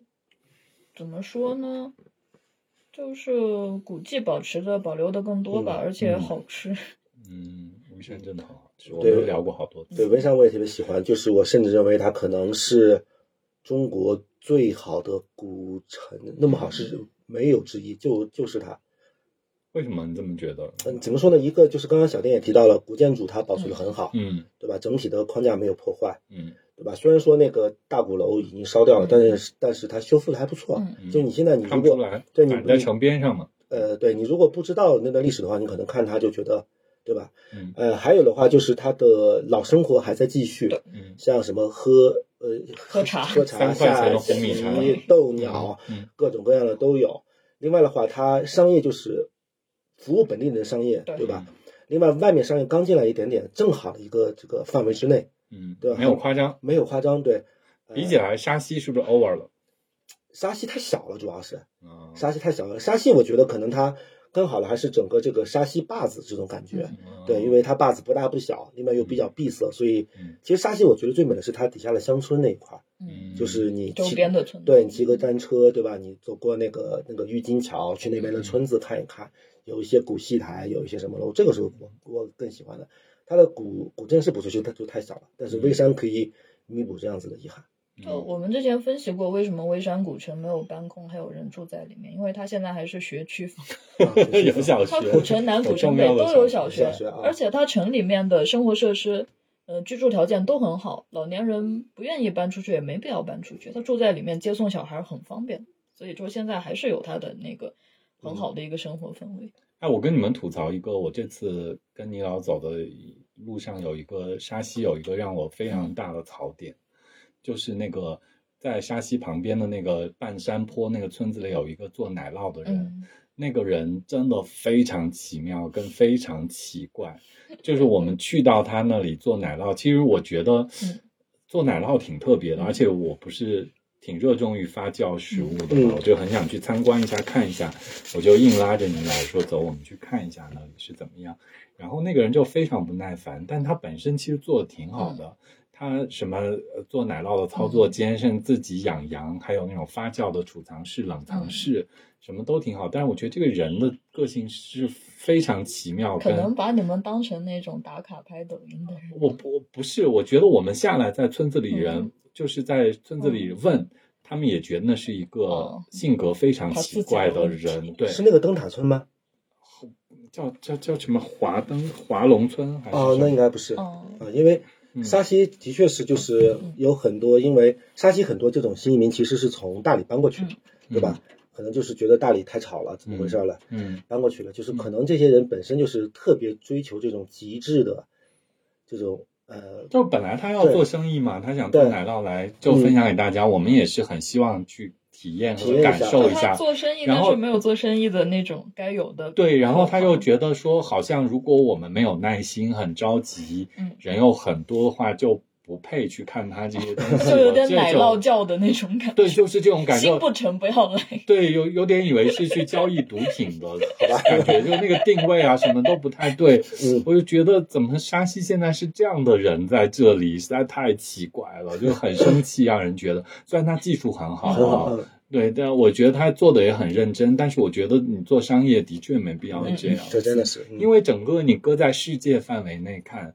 呃，做奶酪做的技术很好的人是很多的，你只是在中国里面做的很特别。嗯就回过头来，就是我们在说比较沙溪跟微山，我为什么来提这个事情？我就觉得说，呃你刚才提那一点，就是说微山还是服务本地人的生活的，嗯是本地人的生活在那里，大家是乡里乡亲的对对那种对感对觉，对你能体会到那个亲切感。嗯，你怎么对现在去到沙溪那个地方，你现在觉得是一个外来人，或者被外来人占据地方，你自己作为一个呃普通游客，你好像都很难融入他们的世界，那种感觉是有的，我觉得。就嗯你讲到这一点，我就想起来，走在微山的话，就街上打招呼就是一件很正常的事情。然后吃完饭，人家会跟你说再来一个。嗯。嗯啊、是我们以前也聊过这一点嘛，就甚至现在就是我我我去微山，嗯我都每次要在那个三块钱的胡米嗯茶那里喝一杯有点咸咸的烤茶，就觉得是那那是在微山最重要的事情之一。嗯好，那我们还是说回来这本书，就是、呃孙树和小店一起写的这本《印大理》，刚才讲到了。呃，在调研过程当中看到的很特别的一些地方，那就是整个我们要呼应一下我们节目啊，我们节目都在聊菜街嘛，嗯对就是在这个调研的过程当中，你们逛到有意思的菜街，有一些菜市场，有一些什么样的让你们印象深刻的点？啊，那这个我先说吧，因为嗯这个方面你们俩更专业一些，我就当抛砖没引玉有，了。我们俩都是瞎聊。呃，所以对我说的可能不算大家就是很很冷门的啊，就是因为我主要还是住在大理古城偏南门那边，嗯，所以我一般去南门菜场去的比较多，嗯就是大家叫南门小菜场，就北门大菜场很火，但嗯对，很火，嗯对对，南门小菜场叫做绿玉绿玉，又叫绿玉哦农贸绿玉市市场，场对，绿玉农贸市场，因为它门口那条路叫绿玉路，就这个菜场给我感觉比较有意思，一个是它是下午菜场，嗯或者叫夕阳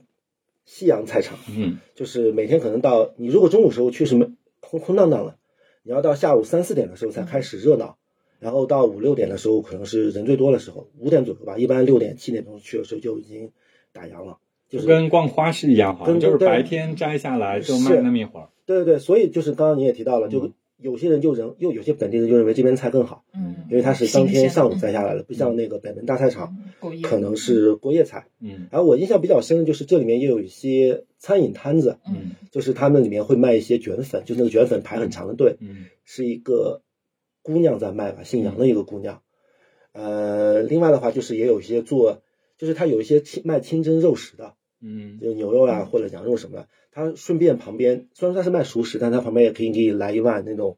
呃羊肉或者牛肉的趴糊，嗯，就是好像是就是那种炖的，是吧？清汤牛肉、哦清汤牛牛肉羊汤锅对嗯应该就一天炖一锅，卖完就嗯没了。对对，所以就是我去这个菜市场去的是比较多的。嗯另外就是这个也是小店后来给我提醒，就是包括南门小菜场也好，北门大菜场也好，除了菜场范范围里面的，这里面的这些摊位肯定是按号编号的，那肯定是要交钱的，嗯，对吧？就是他们有租金的。旁边的巷子里面其实有很多农民他们自发来嗯打零食摆摊。对临时摆摊的，这个两个菜场旁边嗯都有，里面会有很多中年或者老年的妇女娘娘，对吧？就是可能自家小菜园，嗯对自家小菜园他们来卖的菜肯定也挺好的，嗯当然呃要价也还是比较公平的，就是可能会给外外地人稍微高那么一点点，但我觉得也是可以嗯合理范围合理范围对，嗯这个小店提醒我了，就是因为他们身上其实也会挂一块牌子，上面是那个微信二维码，嗯，对？吧？就是你如果要扫码，嗯，他会拿这个给你扫嗯，但是他们肯定是没有这种智能手机的。嗯那这些二维码这边的钱可能就落到他们的子女，对对子 女对子女对，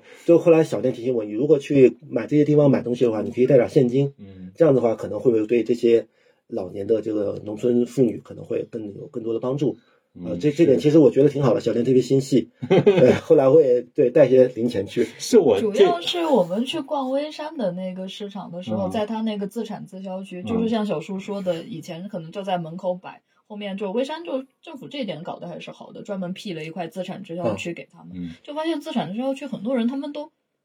他们甚至都没有二维码，他们不收那个呃，对，嗯现手机现支付手对，就必须给得得给现金。然后我就记得当时我们为了吃那个仙人掌的果子，嗯，就还很费力的去换了钱，然后买的。后面我就觉得，就在大理的这些线上，然后逛菜市场的话，有点零钱挺好的，挺方便的。挺方嗯嗯，是还是要带一点，是嗯，嗯挺好玩的。我们呃，而且我这次去那个哪里啊？这次呃，这次在微山嗯，就在那个甲马店，木克甲马那里买那个版画嘛，嗯买了点画，然后就听着那个。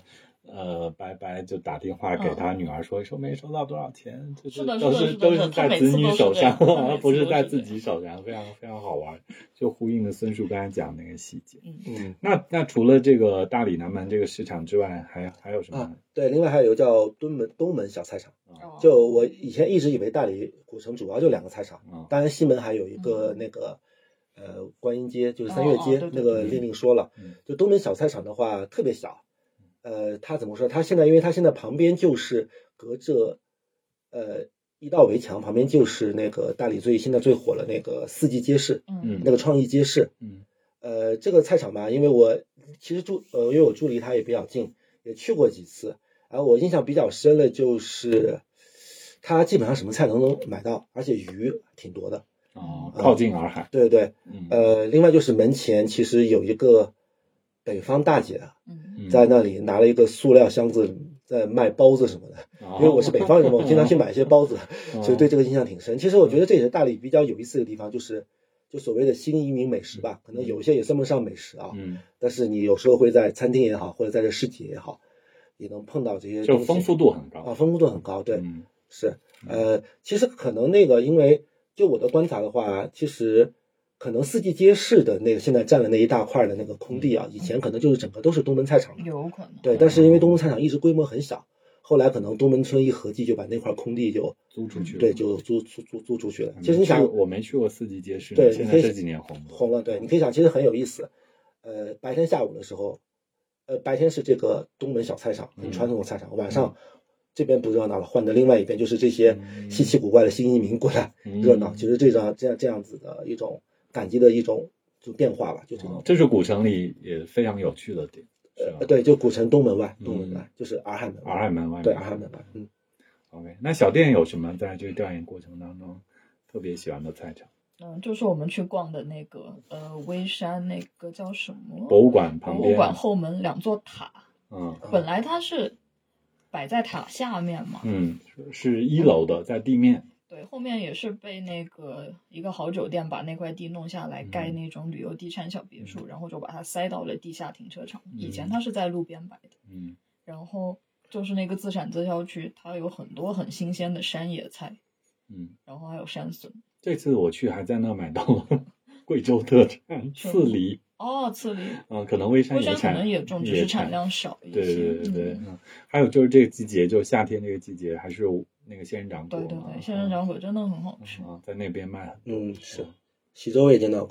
过，卖仙人掌果，对，就是感觉这一片嗯小店区的这一片子核心就是还在于微山微山啊，那是，嗯，但弥渡弥渡就还挺惊喜的，因为我在弥渡吃到了钱马。就是我我们之前在节目里聊过，对去年的节目里聊过，那嗯因个为那个很好玩呃，沙溪那边就是因为沙溪算大理比较重要一个菌子产地嘛，啊，就刚提到马坪关、松茸嘛，啊，沙溪那边的话，就是可能这个集市也嗯没有太大特别，就是它到星期五对暑暑暑假的时候，反正就是能看到更灰暗的野生菌，嗯我觉得还挺有意思。反正有很多可能当地人可能也都不知道叫叫，肯定有土话吧嗯，但是咱们可能都认不出来的。对我这次去那个马坪关嘛，嗯，就是说那个现在是那个黄应武是吧？他以前主导那个沙溪的那个哦，对呃那对个的，修整体的整体风的风规貌维划护，啊对，什么，他现在在弄马坪马平关了啊马，坪关还蛮好的，然后嗯，小山村，我们去到了一个一户人家里吃饭，然后其实吃到了很多没有看到过的菌子，也是昆明地区不会吃的。对，嗯我跟你举例，呃，松茸肯定不用讲了，对因为那是松茸菌山，我也是第一次去去去松茸菌山，然后见到松茸的原产地。然后我们吃饭的时候，它一个是炒了那个洋甘菌，他们嗯也叫鹅肝菌，反正大概意思就是长得很像肝，口感也很像肝那么软嫩，然嗯然后它有点半边。它不是一个完整的蘑菇，可能像一个蘑菇切了一半，嗯它就长更像半肝边了哦半边菌，它就像个肝，所以就是对这样形容它。这个菌它们是凉拌嗯，啊，它们焯一下水之后凉拌，很嫩嫩，杨甘菌我记得微山坤师傅家有做，是吧？嗯就是在马坪关那里看到。然后还有一种他们讲叫桂花菌，嗯，就是那个菌他们洗过之后抓起来一把有闻，桂花香到时候香有一点点桂花香。哦这个很神奇，嗯，啊叫桂花菌，但是炒吃的时候那个桂花香味嗯没有生的时候闻起来那么明显。啊、还有他们那里的虎掌菌，我也觉嗯得非常嫩啊、就是就是还是云南各地嗯吃菌的、是呃方法啊，或者吃菌的习惯都大不同嗯啊、这是就是夏季菜场的一个挺对大的对，特一个点特点，对。嗯然后就是那个时候，我记得好像是你能够在那个，但是你如果能够在那个市场看到了松茸，其实都是品质不算很好的，嗯，好多都被卖掉了，对，哦都是代吧表了，对 对，因为他们好像主要产地就在马马坪关，他们那个村子里面组成了一个马队，嗯然后每哦天是驼松，对，每天早上怎么回事？下午的时候，下午大概天快黑的时候，他们把驮下来的松茸驮到沙溪的邮局里面，嗯，然后就沙寄走了对对对，沙溪邮局每年这个时候是专门给这个松茸有一条这种冰箱嗯对开， ，EMS 冷链，对对对，冷链的。然后就是你如果在沙溪想看到最更最多的嗯松茸，可能去那个市场去邮看，你局去邮局下午。等到他们马队下班的时候，下山的时候，你就会看到。现在不是马队了，就是那条路不是刚修吗？嗯我今年去是那个什么，有几个就是在马坪关那个村口就排了好多那种啊呃小面包啊哦什么吃的哦，有人专门去山上收菌，啊，收进了今今年产量非常低，啊，对，就这个是今年产量不好像都不高，大家就是那些菌贩子都要到处去找，嗯然后他们就守着，有人就专门守马坪关。啊，就是可能，但是你说那个感受，我觉得大大年份可能就是要对到沙溪的邮局嗯去邮局看对对是特别酷的。嗯然后我今年是第一次在产地吃到那个松茸，是地上现挖的，啊如果品质很好的话，就是很鲜嫩，那个水感、汁水感，我觉得的确比我们在昆明市场上吃到的好。好很多，嗯。嗯，好，那说完菜场，我们再来说说食物嘛。嗯就是整在整个大理坝子，你们觉得在调研下来，就是也不是不只是坝子的，就是像孙树去到的山区西边的这边这一些山区也，也有很多特殊的食物。你们分别觉得特别的食物是什么？可以推荐我们听众。呃，我我我反正觉得就是，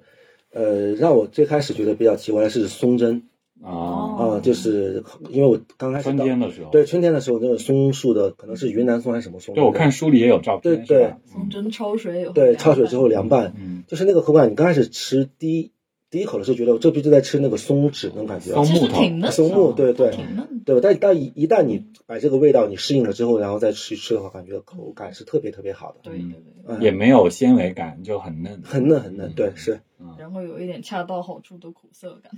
哦 对，有的。是，那还还有吗？说还有就是那个鲜奶冰棒，哦，对对对对，你在大理 对吃了，开发了你很多，，对，是因邓为川乳扇冰棒，还有呃乳扇冰棒，我吃了乳扇冰棒，我今年吃了，我第一次吃乳扇冰棒，我呃很想吃炖梅冰棒，只要三块钱。嗯。呃，那个牛奶冰棒是两块钱，两块钱对酸奶乳扇冰棒是三块钱三。块钱，嗯，对。其实大理有呃，你它有一些可能周边是有那种牧场嘛，嗯或者是这种，特别是北边，对北边嗯像上官再往上像邓川呀、嗯洱源一些地方，然后他们也会有一些村子里面有一些小作坊，嗯你有你其实最好吃的就在这些小作坊里面，嗯，但他们会在门口挂了一个牌子，你路过的时候可以看到，嗯像里面卖那个鲜奶冰棒，嗯呃刚刚提到有那种纯的牛奶味儿的，嗯还有比如说乳扇味儿的，嗯还有。呃草莓味儿什么这都比较常见了，什么柠檬味儿，他们现在新开发的。嗯其实我们吃到最好的是鲜花味儿，嗯，因为它就是拿那个大理也是特产的那个玫瑰花酱去调味儿。但是是鲜花牛奶的，对，鲜花牛奶的，然后就是那种牛奶的浓郁，加上那种鲜花的芬香啊。嗯就当时跟我一块儿去的同伴啊，他就形容就是跟什么凡尔赛宫那种感觉，呃他当时他就很凡尔在赛。吃凡尔赛哦对宫。对，然后反正就赶快拍照给朋友看，因为主要又很便宜，三块钱，就感觉是对，就特别的现在享什受。么中学高什么十几二十对嗯块钱，怎么对，会另外我就是在古城东边的一个村子，隔着嗯大绿路往东村子，看到遇到过一次那个炖梅味的口嗯那个那个呃冰是棍什儿么对，冰棍儿冰棍儿，炖梅是本身是应该是有一点咸味咸味儿，儿对都是对纯，咸的，对纯咸咸的酸但是它那个好像做出来的加话了就是糖或者什么酸味儿加的比较多，嗯就是咸味儿没有吃出来很多。嗯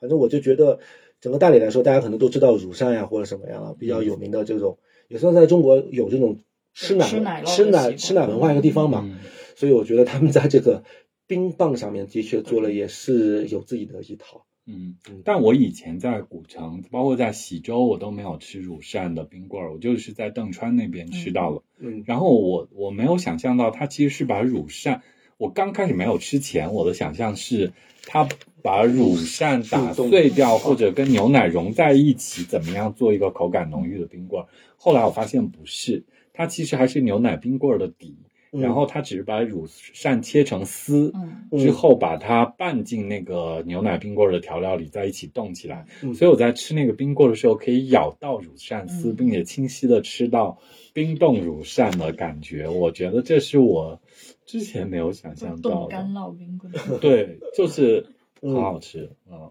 对，这个这个我也觉得超越我的嗯想象，而且我是这几年才可以开始吃乳扇嘛，前几年都很避开不谈哦这个乳扇这个东西啊、嗯还有吗？孙叔呃还有另外一个奶奶制品，就是那个嗯羊乳饼吧，是吧？嗯，他们好像说是做乳扇要用牛乳，是吧？嗯，对做乳饼是用羊乳，是吧？对对对对，奶牛奶也可以做乳饼，但很少见，很少，哎，很少。对我我之前好像那次我从下山口带回来是牛牛乳饼，好像是牛。乳饼，对对，就就呃对，洱源那边有牛牛乳乳饼，嗯饼，对是，就是当时我第一次遇到他是一个下关的一个朋友，他老家是剑川的，嗯他就是带带了这个羊羊乳饼给我，嗯就是那一坨坨嘛，嗯让我回来自己切嘛，就是猛一看有点像我们陕西的瓜瓜，嗯对吧？后来我就他就告诉我很简单，你把它切成一片一片的，嗯然后拿那个放到油锅里一炸，嗯就是真的是那样一炸就很简单，然后这种油香拌拌的这种奶香啊，这种感觉奶酥的感觉啊，嗯，就特别特别好。后来就是小店给我提到有一种是乳饼加什么东西的那种做法，火腿啊火腿啊是，蒸一下，呃，蒸一下，对对对嗯，这个好像也是特别的好吃。就是我其实对火腿不是很很感冒，嗯但是这样子的一种配合，我觉得就是又新颖又有入感，也是就入口的感觉也是不错的。嗯，对我这次那个我们我跟 我跟鸟他们在火车上，我们在哪里嗯？现场做 的，对，我们在那个呃宜良吃的那个也是靠石林那边的乳饼，嗯，没吃完嘛就打包走，就是夹在面包里和那些哦，奶酪呀，呃，什么那个鸡枞油、干巴菌油加一起也很好吃。我觉得就是这个奶，就是乳饼啊，它切薄片真的可以替代那个奶酪片，嗯这样加在里面真的很好吃。我要我要去试，我要我要去试试，就是切薄片，因为以前在市场就在呃餐厅里吃到的都是厚厚切，片厚切嗯没有薄片的。嗯，那小店有什么特别的食物让你印象深刻就还是微山让我刷新了，就是吃菌子的眼界。啊？微山的菌子产量并不小，种类也嗯很多，而且微山的菌火锅就很有名的那家七妹休闲园，嗯呃它的菌火锅性价比超一流。嗯，就当时我们是七个人吃了三百块的一桌，天大一 桌，而且没有吃嗯完，而且他家很实在。呃，他家就是那个套餐里面有那种黑皮小鸡枞做刺身，黑皮小鸡鸡枞是人工种的，嗯所以我就想他家用来那个炸，呃，油鸡枞的，估计也是那种黑皮小鸡枞，但无所谓，就是套餐里面的价钱的话就很划算的那种。嗯但后面我看到他家就有一辆摩托车，把那种撕好的，就花开的很大的那个鸡枞，就一看就是用来炸鸡枞油的送进来，是很好的鸡枞。嗯。所以他家的那个，嗯，就一个套餐里面有那种黑皮小鸡枞的刺身，还有油炸鸡枞，然后煮到菌锅里面也有菌鸡枞。菌锅里面的话就不像昆明这边。会放一些人工菌来充充数，就好的人工菌，什么竹荪啊，然后虫草花之类的。嗯但他家的话就全是野生菌，嗯，就性价比很高，而且他家那个环境就真的农家乐，后面还有一个小鱼塘，嗯，就是那种乡村餐厅，嗯但是卫生条件什么都很好，而且食材很好。嗯就之前的话，就觉得吃菌的话，吃菌的中心是楚雄跟昆明，但嗯就没有想到微山吃菌子也那么丰富，嗯，而且微山确实是很会调味的地方。嗯，OK，呃，除了微山 呢，那就是在弥渡吃到的 钱很满意，麻，钱麻真的是打开了一个新的大门。然后东娘花村吃的也 很好，嗯。东莲花村，我印象那个紫苏木瓜那个干，嗯对很好干干的嗯，好好吃。哎，我这次去微山吃到了那个，就是他们在做蜜饯的嗯小小门店，不是那种作坊啊，就是一个门店。它在它最近是木瓜季节嘛嗯，他们在现腌，哦就那个木瓜是绿色的，就是新鲜的，刚拿糖、蜂蜜和紫苏粉哦、紫苏碎腌了一下，哦，清清脆脆的，嗯很好吃，就是生腌那种，啊，不是干的，啊，挺挺挺好，挺特别的。然后微山的话，微山当时我们东莲花村去了两次，我跟你去了一次，嗯然后我跟小树也去了一次。去的话，当时我们是那个包车司机，我们就随便在路边找了嗯一家，那家也很好吃，就是那个炸牛肠子，炸哦啊，牛肠子太好吃了。罪恶的好吃， 油特别大。对，是，嗯，哎，所以就是总结下来，就是说，这在大理这一片，就是除了古城这个周围新移民带来那些，其实本地还是有各个地方有吃各个地方不同的东西。嗯，就在北部，像孙树区的这一片，什么洱源、牛街嗯这一片，乳制品很好，对，很好，嗯。对，小店在这南边这一片，就是调料香料牛肉啊什么的，野生菌牛肉野对野生野生菌牛菌肉很好，，嗯是各有不同。对嗯，其实大理基本上每个县都有自己的对一道菜品特，产，就嗯对还像是风土不太一样，不所太以一样特产也对不太一样。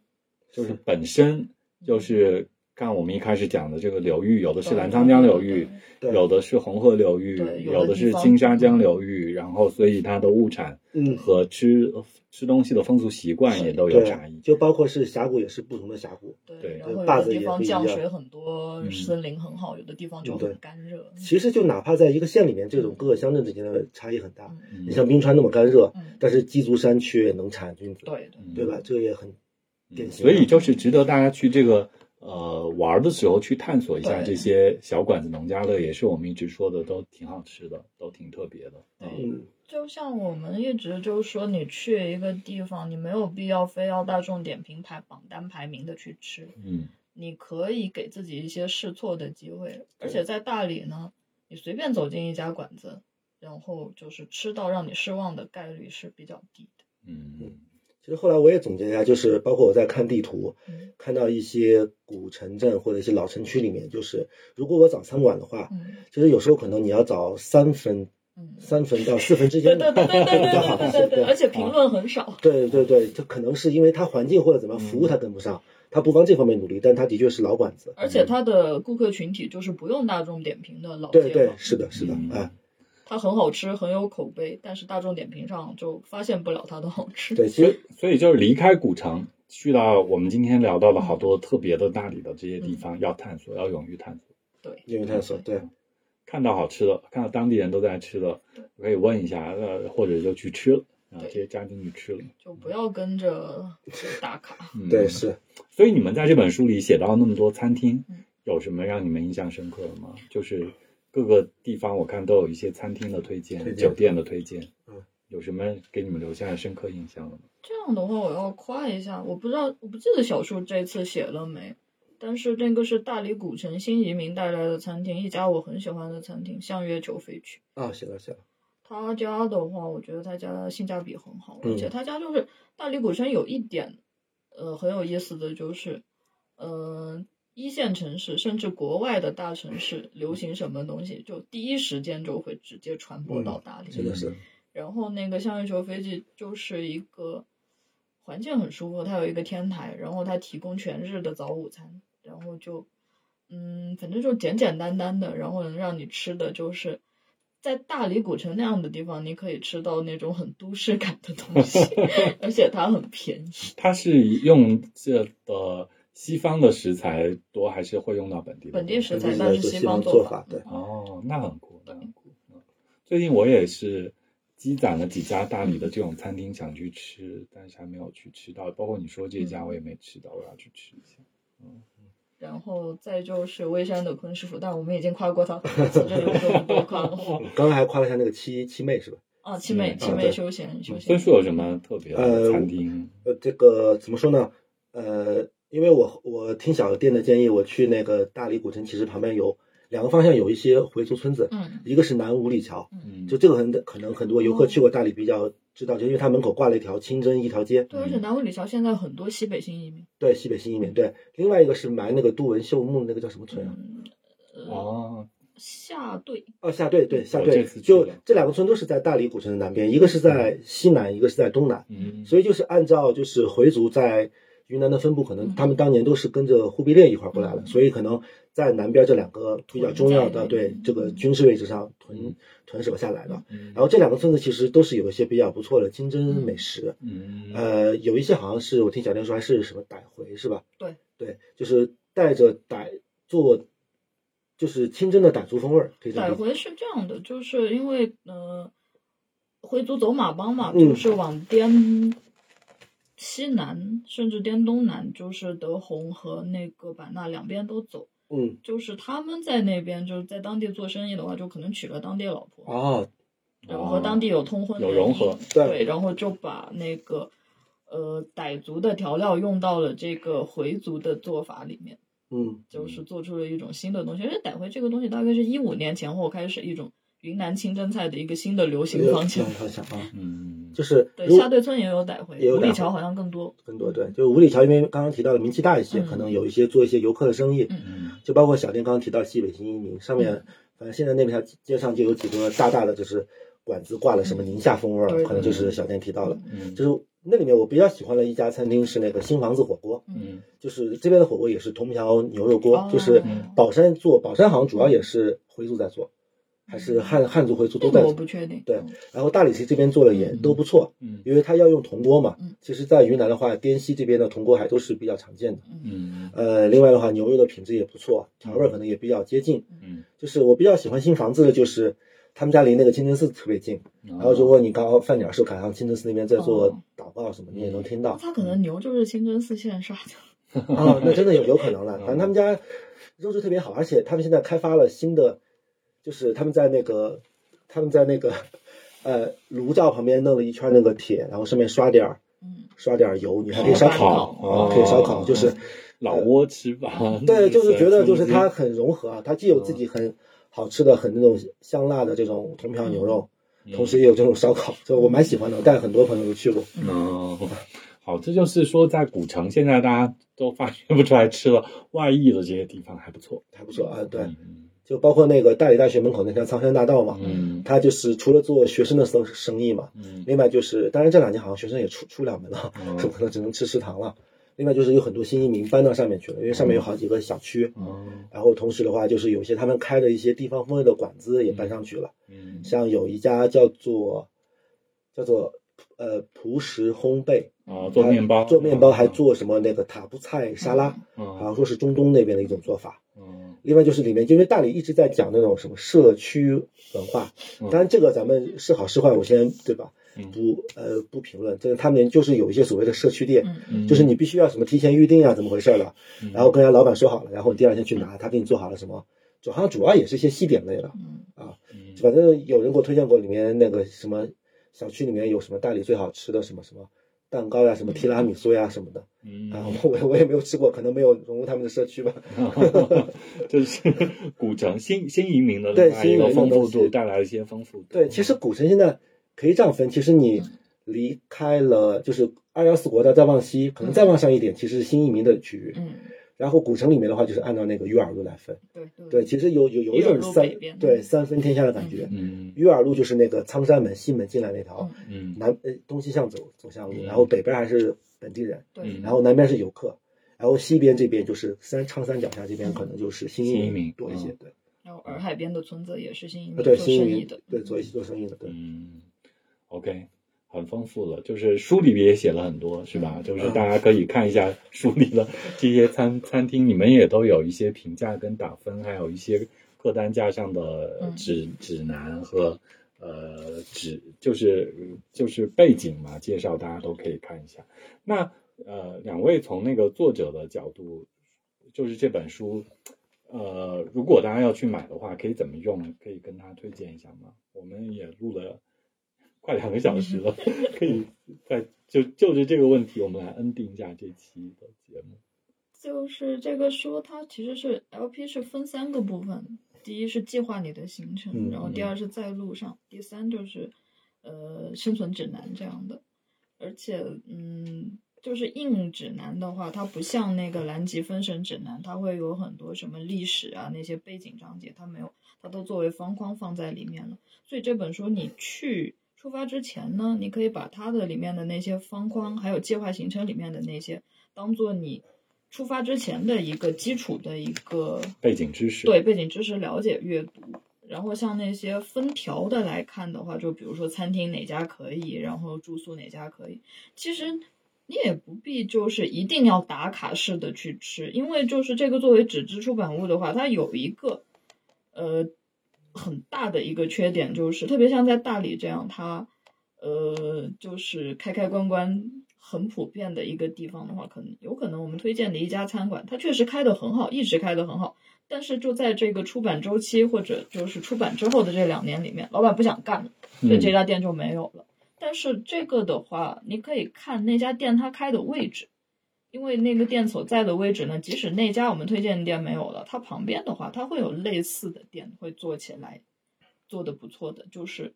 它的点没有了，但是它推荐的那个片，它片区它是还是在的。还是可以。嗯，我今天就那个吐槽了我那个朋友，我看你们写到了他，嗯就是那个金鸡饭店，哦他们最近半年都歇业没开嘛哦，，对那不疫对情是影响嗯那是是的的，是就的疫情对他们影响的确对很大，而且好像他们又要又要换地方了，就要换地方啊对对怎么样？但是目前现在起码没有这个地方嘛，我就觉得对，这是的，这这这的确是纸质出版物有时候麻烦的地方，但是像小天刚刚提到嗯这些，大家都可以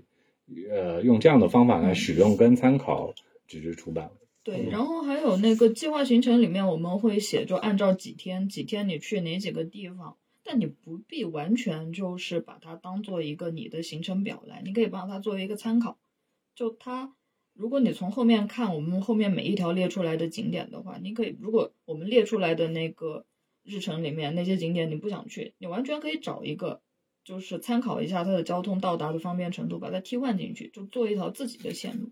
这个的话，我们把线路的框架搭出来，但是里面你可以嗯填你想、你更想去看的点，你往里面填。你可以把这本书当做一本你自己的工具书来使用，而是嗯不不是完全去按照这本书的玩法来玩，没有必要。对他太复不是我我我是觉得说，就是作为我们在昆明的嗯人 都没有去到大理这么丰富的地方，是吧？就是如果大家要一次性想要把我们今天提到的或者小店跟孙树在书里写到的这嗯些部分都能一次性去到的话，这太困难了。嗯所以就是要组合拼凑，对，呃，用不同的时间段去把它用好。对。嗯，然后这本书的话，它也提供了地图，就虽然纸质地图这种东西现在来看完全是考古时代的东西，但地图有一个好的点，就是在你计划行程的时候，对你安排线路是有很大的指导的意义的。嗯就你可以去把它作为你规划线路的时候，你比如你很想去一个地方，你很想去沙溪，但是你要往南走，你看一眼地图，你就觉得好的，这次沙溪我可以放弃。嗯，就是我还是喜欢看你们嗯的地图的，就是呃，你说那个互联网上网嗯上地图，当然详细度跟丰富度很多，但是我有时候缩放的时候，这条河就不见了对，对对嗯这个这个这条路就不见了对，我又要把它放再拉开，再拉开，有时候又看不见别的地方了。它不像有时候纸质地图，我能清晰的对看到这条河、区这域条路的的指走导性向啊对嗯什么的，就是所以有时候纸质的东西在这方面我是挺喜欢，而且你们本来是一个专业的旅行指南嘛，所以嗯你们上面标记的东西是旅行者应该知道或者有必要知道的一些导信息，就是指导性嗯啊，就是比较经典的东西，肯定是在地图上会有呈现的。嗯然后具体的细节的话，就依靠手机地图就好。嗯嗯，OK，孙叔有什么在这本书上的使用推荐或者使用建议给大家？呃，对我，我觉得小店其实说了已经很系统了，嗯然后就是我稍微再补充一点，就是呃，一个就是刚刚小店提到我们前面有计划你的行程嘛，嗯就里面包括会有一些专题设计，像这次的话，大理的话，我们其实就主要有三个就是专专门选择的专题，一个是留住手艺，嗯还有一家人的大理，还有一个大理慢生活。嗯就是这个的话，其实我们每比如说做大理，我们是这样三个选题，但是比如说做呃广东，可能就是另外的选题。嗯，其实这个都就是从美食方对面从美食方面，或者做到比如说做到江浙沪那边，可能主要就讲园林会有一个选题。嗯这个其实也是我们根据自己对旅行的理解，还有现在嗯我们大家肯定我们都在旅行圈里面嘛，也知道大家最想去大理看到什么，嗯然后我们就精炼了一些主题，比如说留住手艺就是大理的非物质文化遗产。嗯然后一家人的大理，因为大理是一个亲子游、家家庭亲庭游子游嗯的重要目的地。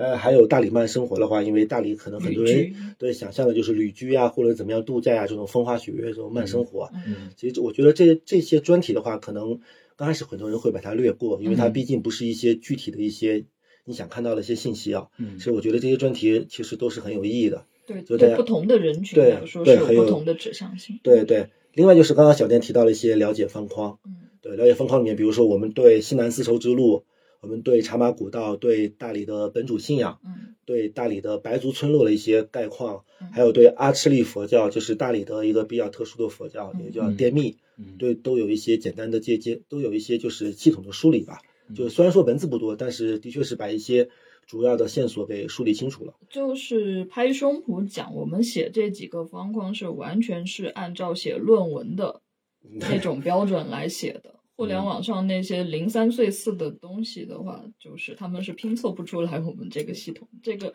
我们写的时候方写方框是很费力的，嗯，是但的，方框确实是很好看的东西。对，就包括还有什么什么对苍山的一个自然生态的介对对绍对这些东西。嗯对不，那个是请请了专家来写啊，的。对，请了，对，嗯。 哎，所以这本书很值得大家买回来看一下。不管你是第一次去大理，还是你已经去过几次大理了，像孙叔刚刚提到的几个主题啊，对，呃，包括亲子的、慢慢生活的，还有手非工艺对的、非物非非遗的这些对东西，可能你去过了一次之后，你再来看这些东西，你可以更好的计划自己的行程。对，嗯，包括我今天听你们聊之后，我都觉得 我心里面都有计划，我自己大理的下一次行程行程可能是另外的样子，跟我以前的方法是不一样的啊。所以是这本书和包括这一次聊天可以带给我们的新鲜感受，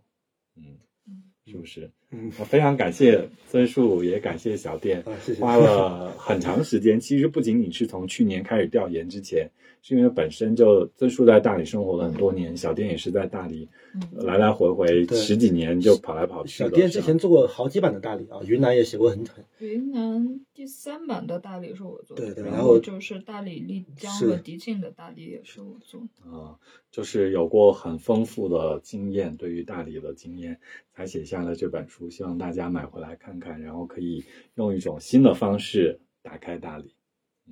对好，就是这个书呢，作为工具书来使用是会很好用的，只是开始使用的时候，可能